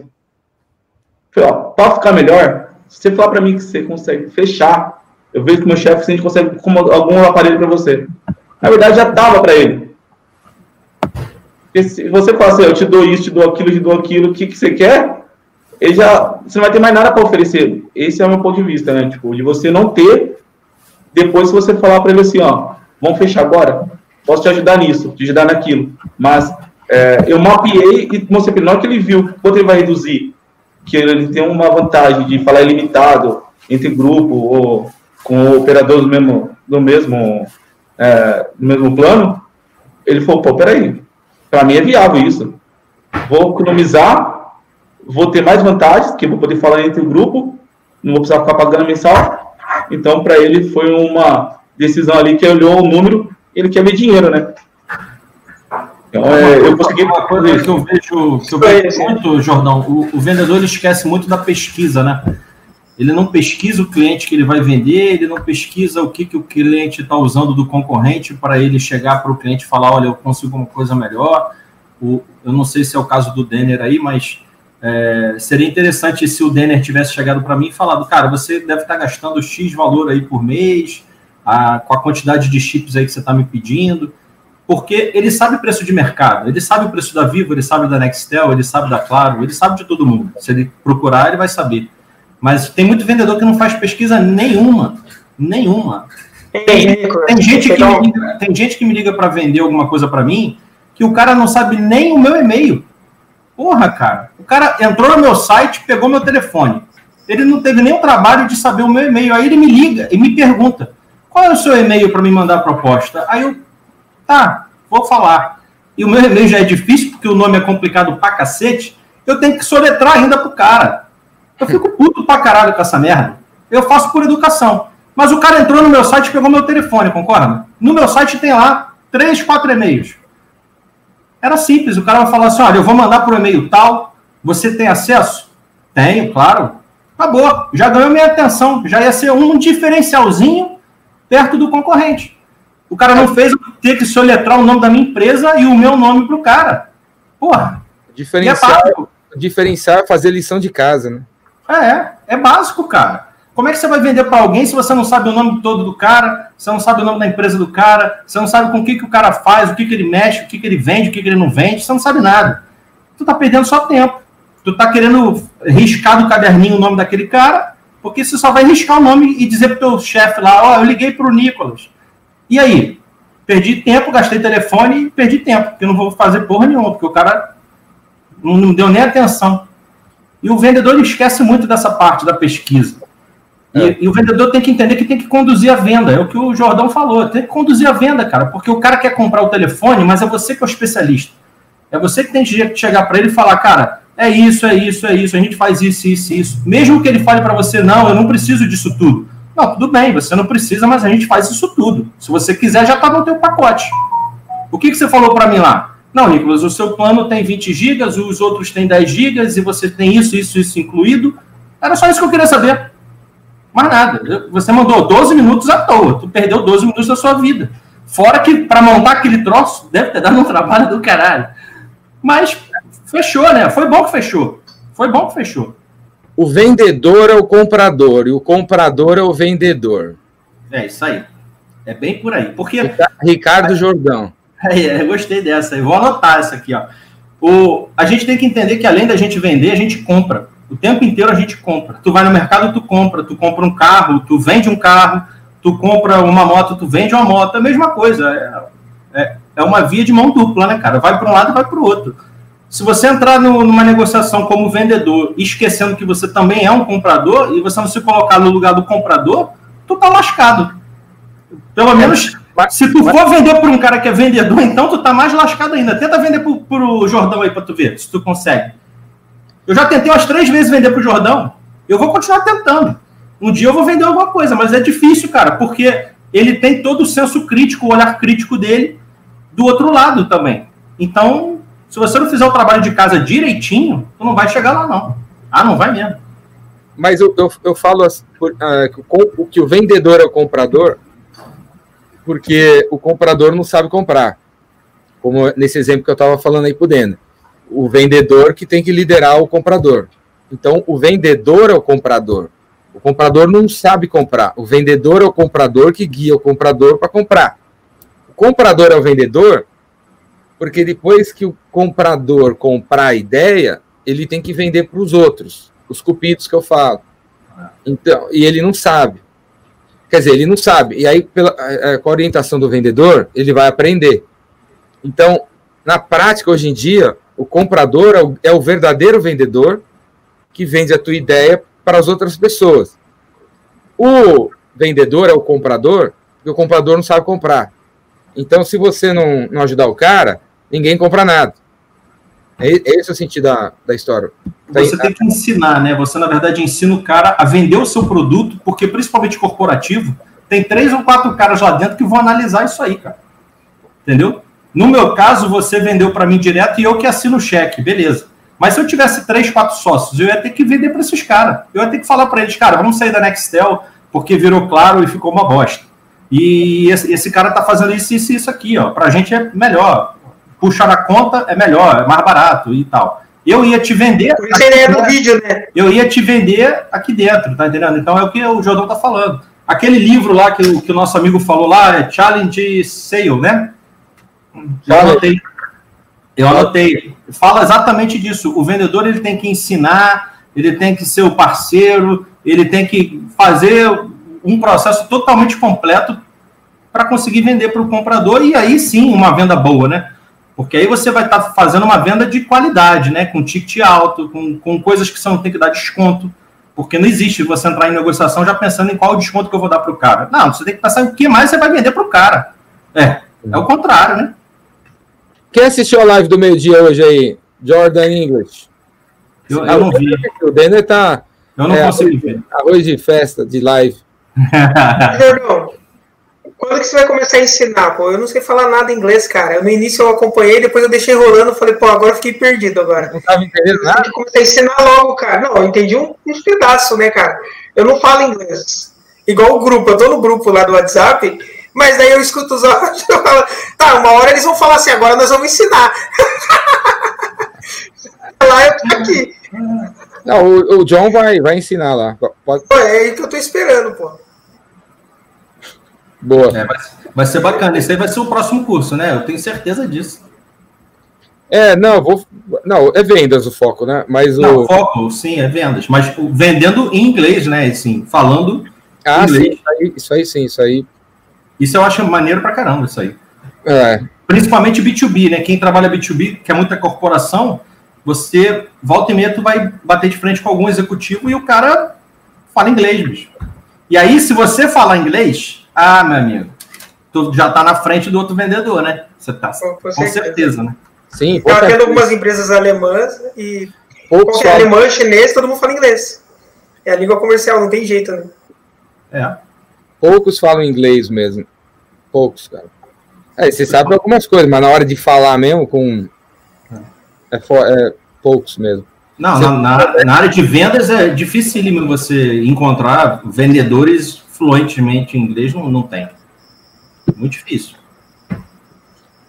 Quem souber se diferencia bastante. Com certeza. Bom, galera, vamos chegando no fim aí, vai. Chegando no fim é, da live é, comemorativa para o Dia do Vendedor, porque afinal a gente tem que vender, ficar nesse, nesse papo aí já, já deu. Já acabou a comemoração. Um dia inteiro de comemoração não rola. É só duas horinhas. É só duas horinhas. Já deu. Bora, vamos fazer outra coisa. Vamos vender. Então, ó, se você está vendo esse vídeo no ano 2433, eu tô vivo. Os outros três aqui eu não sei, mas eu estou vivo. Me tá? procure para comprar Tim. Me procure que eu estou vivo. A Tim já deve ter desaparecido faz tempo. Mas eu estou vivo. Eu estou vivo. Procure que eu, vocês vão me encontrar, com certeza. Eu estarei vivo. E bora, e bora pro Epicentro, né? Tá chegando. Bora pro Epicentro daqui a mais ou menos um mês. Menos de um mês já. Daqui a três é. semanas, Epicentro. Vão ser três dias. Vai ser nesse ambiente aqui do StreamYard, sem frescura vai ser uma palestra atrás da outra, vai ter um monte de gente. Acho que vai ser bem legal, né? Porque aí acabou a palestra de um cara, aí vem outro, aí vem o outro. Então, sei lá, meu. E depois vai ter as salas de bate-papo também. Então, Epicentro, como seu ingresso, você vai estar ajudando alguém. Não tem fins lucrativos. Eu vou mostrar, ó, tantas pessoas se inscreveram, tanto dinheiro foi arrecadado, tantas camisetas foram vendidas, tanto dinheiro foi arrecadado. Tem esse dinheiro aqui. Terminado Epicentro, você que fez a inscrição, no dia eu vou mostrar, vai entrar na, no, aqui e pedir. Você tem cinco minutos para provar que, o dinheiro, uh, que você merece o dinheiro que você quer. Aí, se fizer sentido, eu dou o dinheiro para você, você me passa a conta e eu transfiro. Legal. Então, a ideia do Epicenter é distribuir, dar, é dar o dinheiro para quem tem projeto empreendedor. Então, vai ser sábado, domingo e segunda, né, o Jordão? Começa sábado. Né? Começa sábado, sábado, domingo e segunda. Tem mais de 60 palestras. Se bobear, vai para terça também. Tem, tem, tem, mais, tem mais gente querendo palestrar. Poderia ir para terça. É Se quiser completar um dia, tamo aí, né, Nicolas? Ué, é o over delivery, né? Joga, joga a gente lá. Colocando, Joga lá por último da terça de madrugada.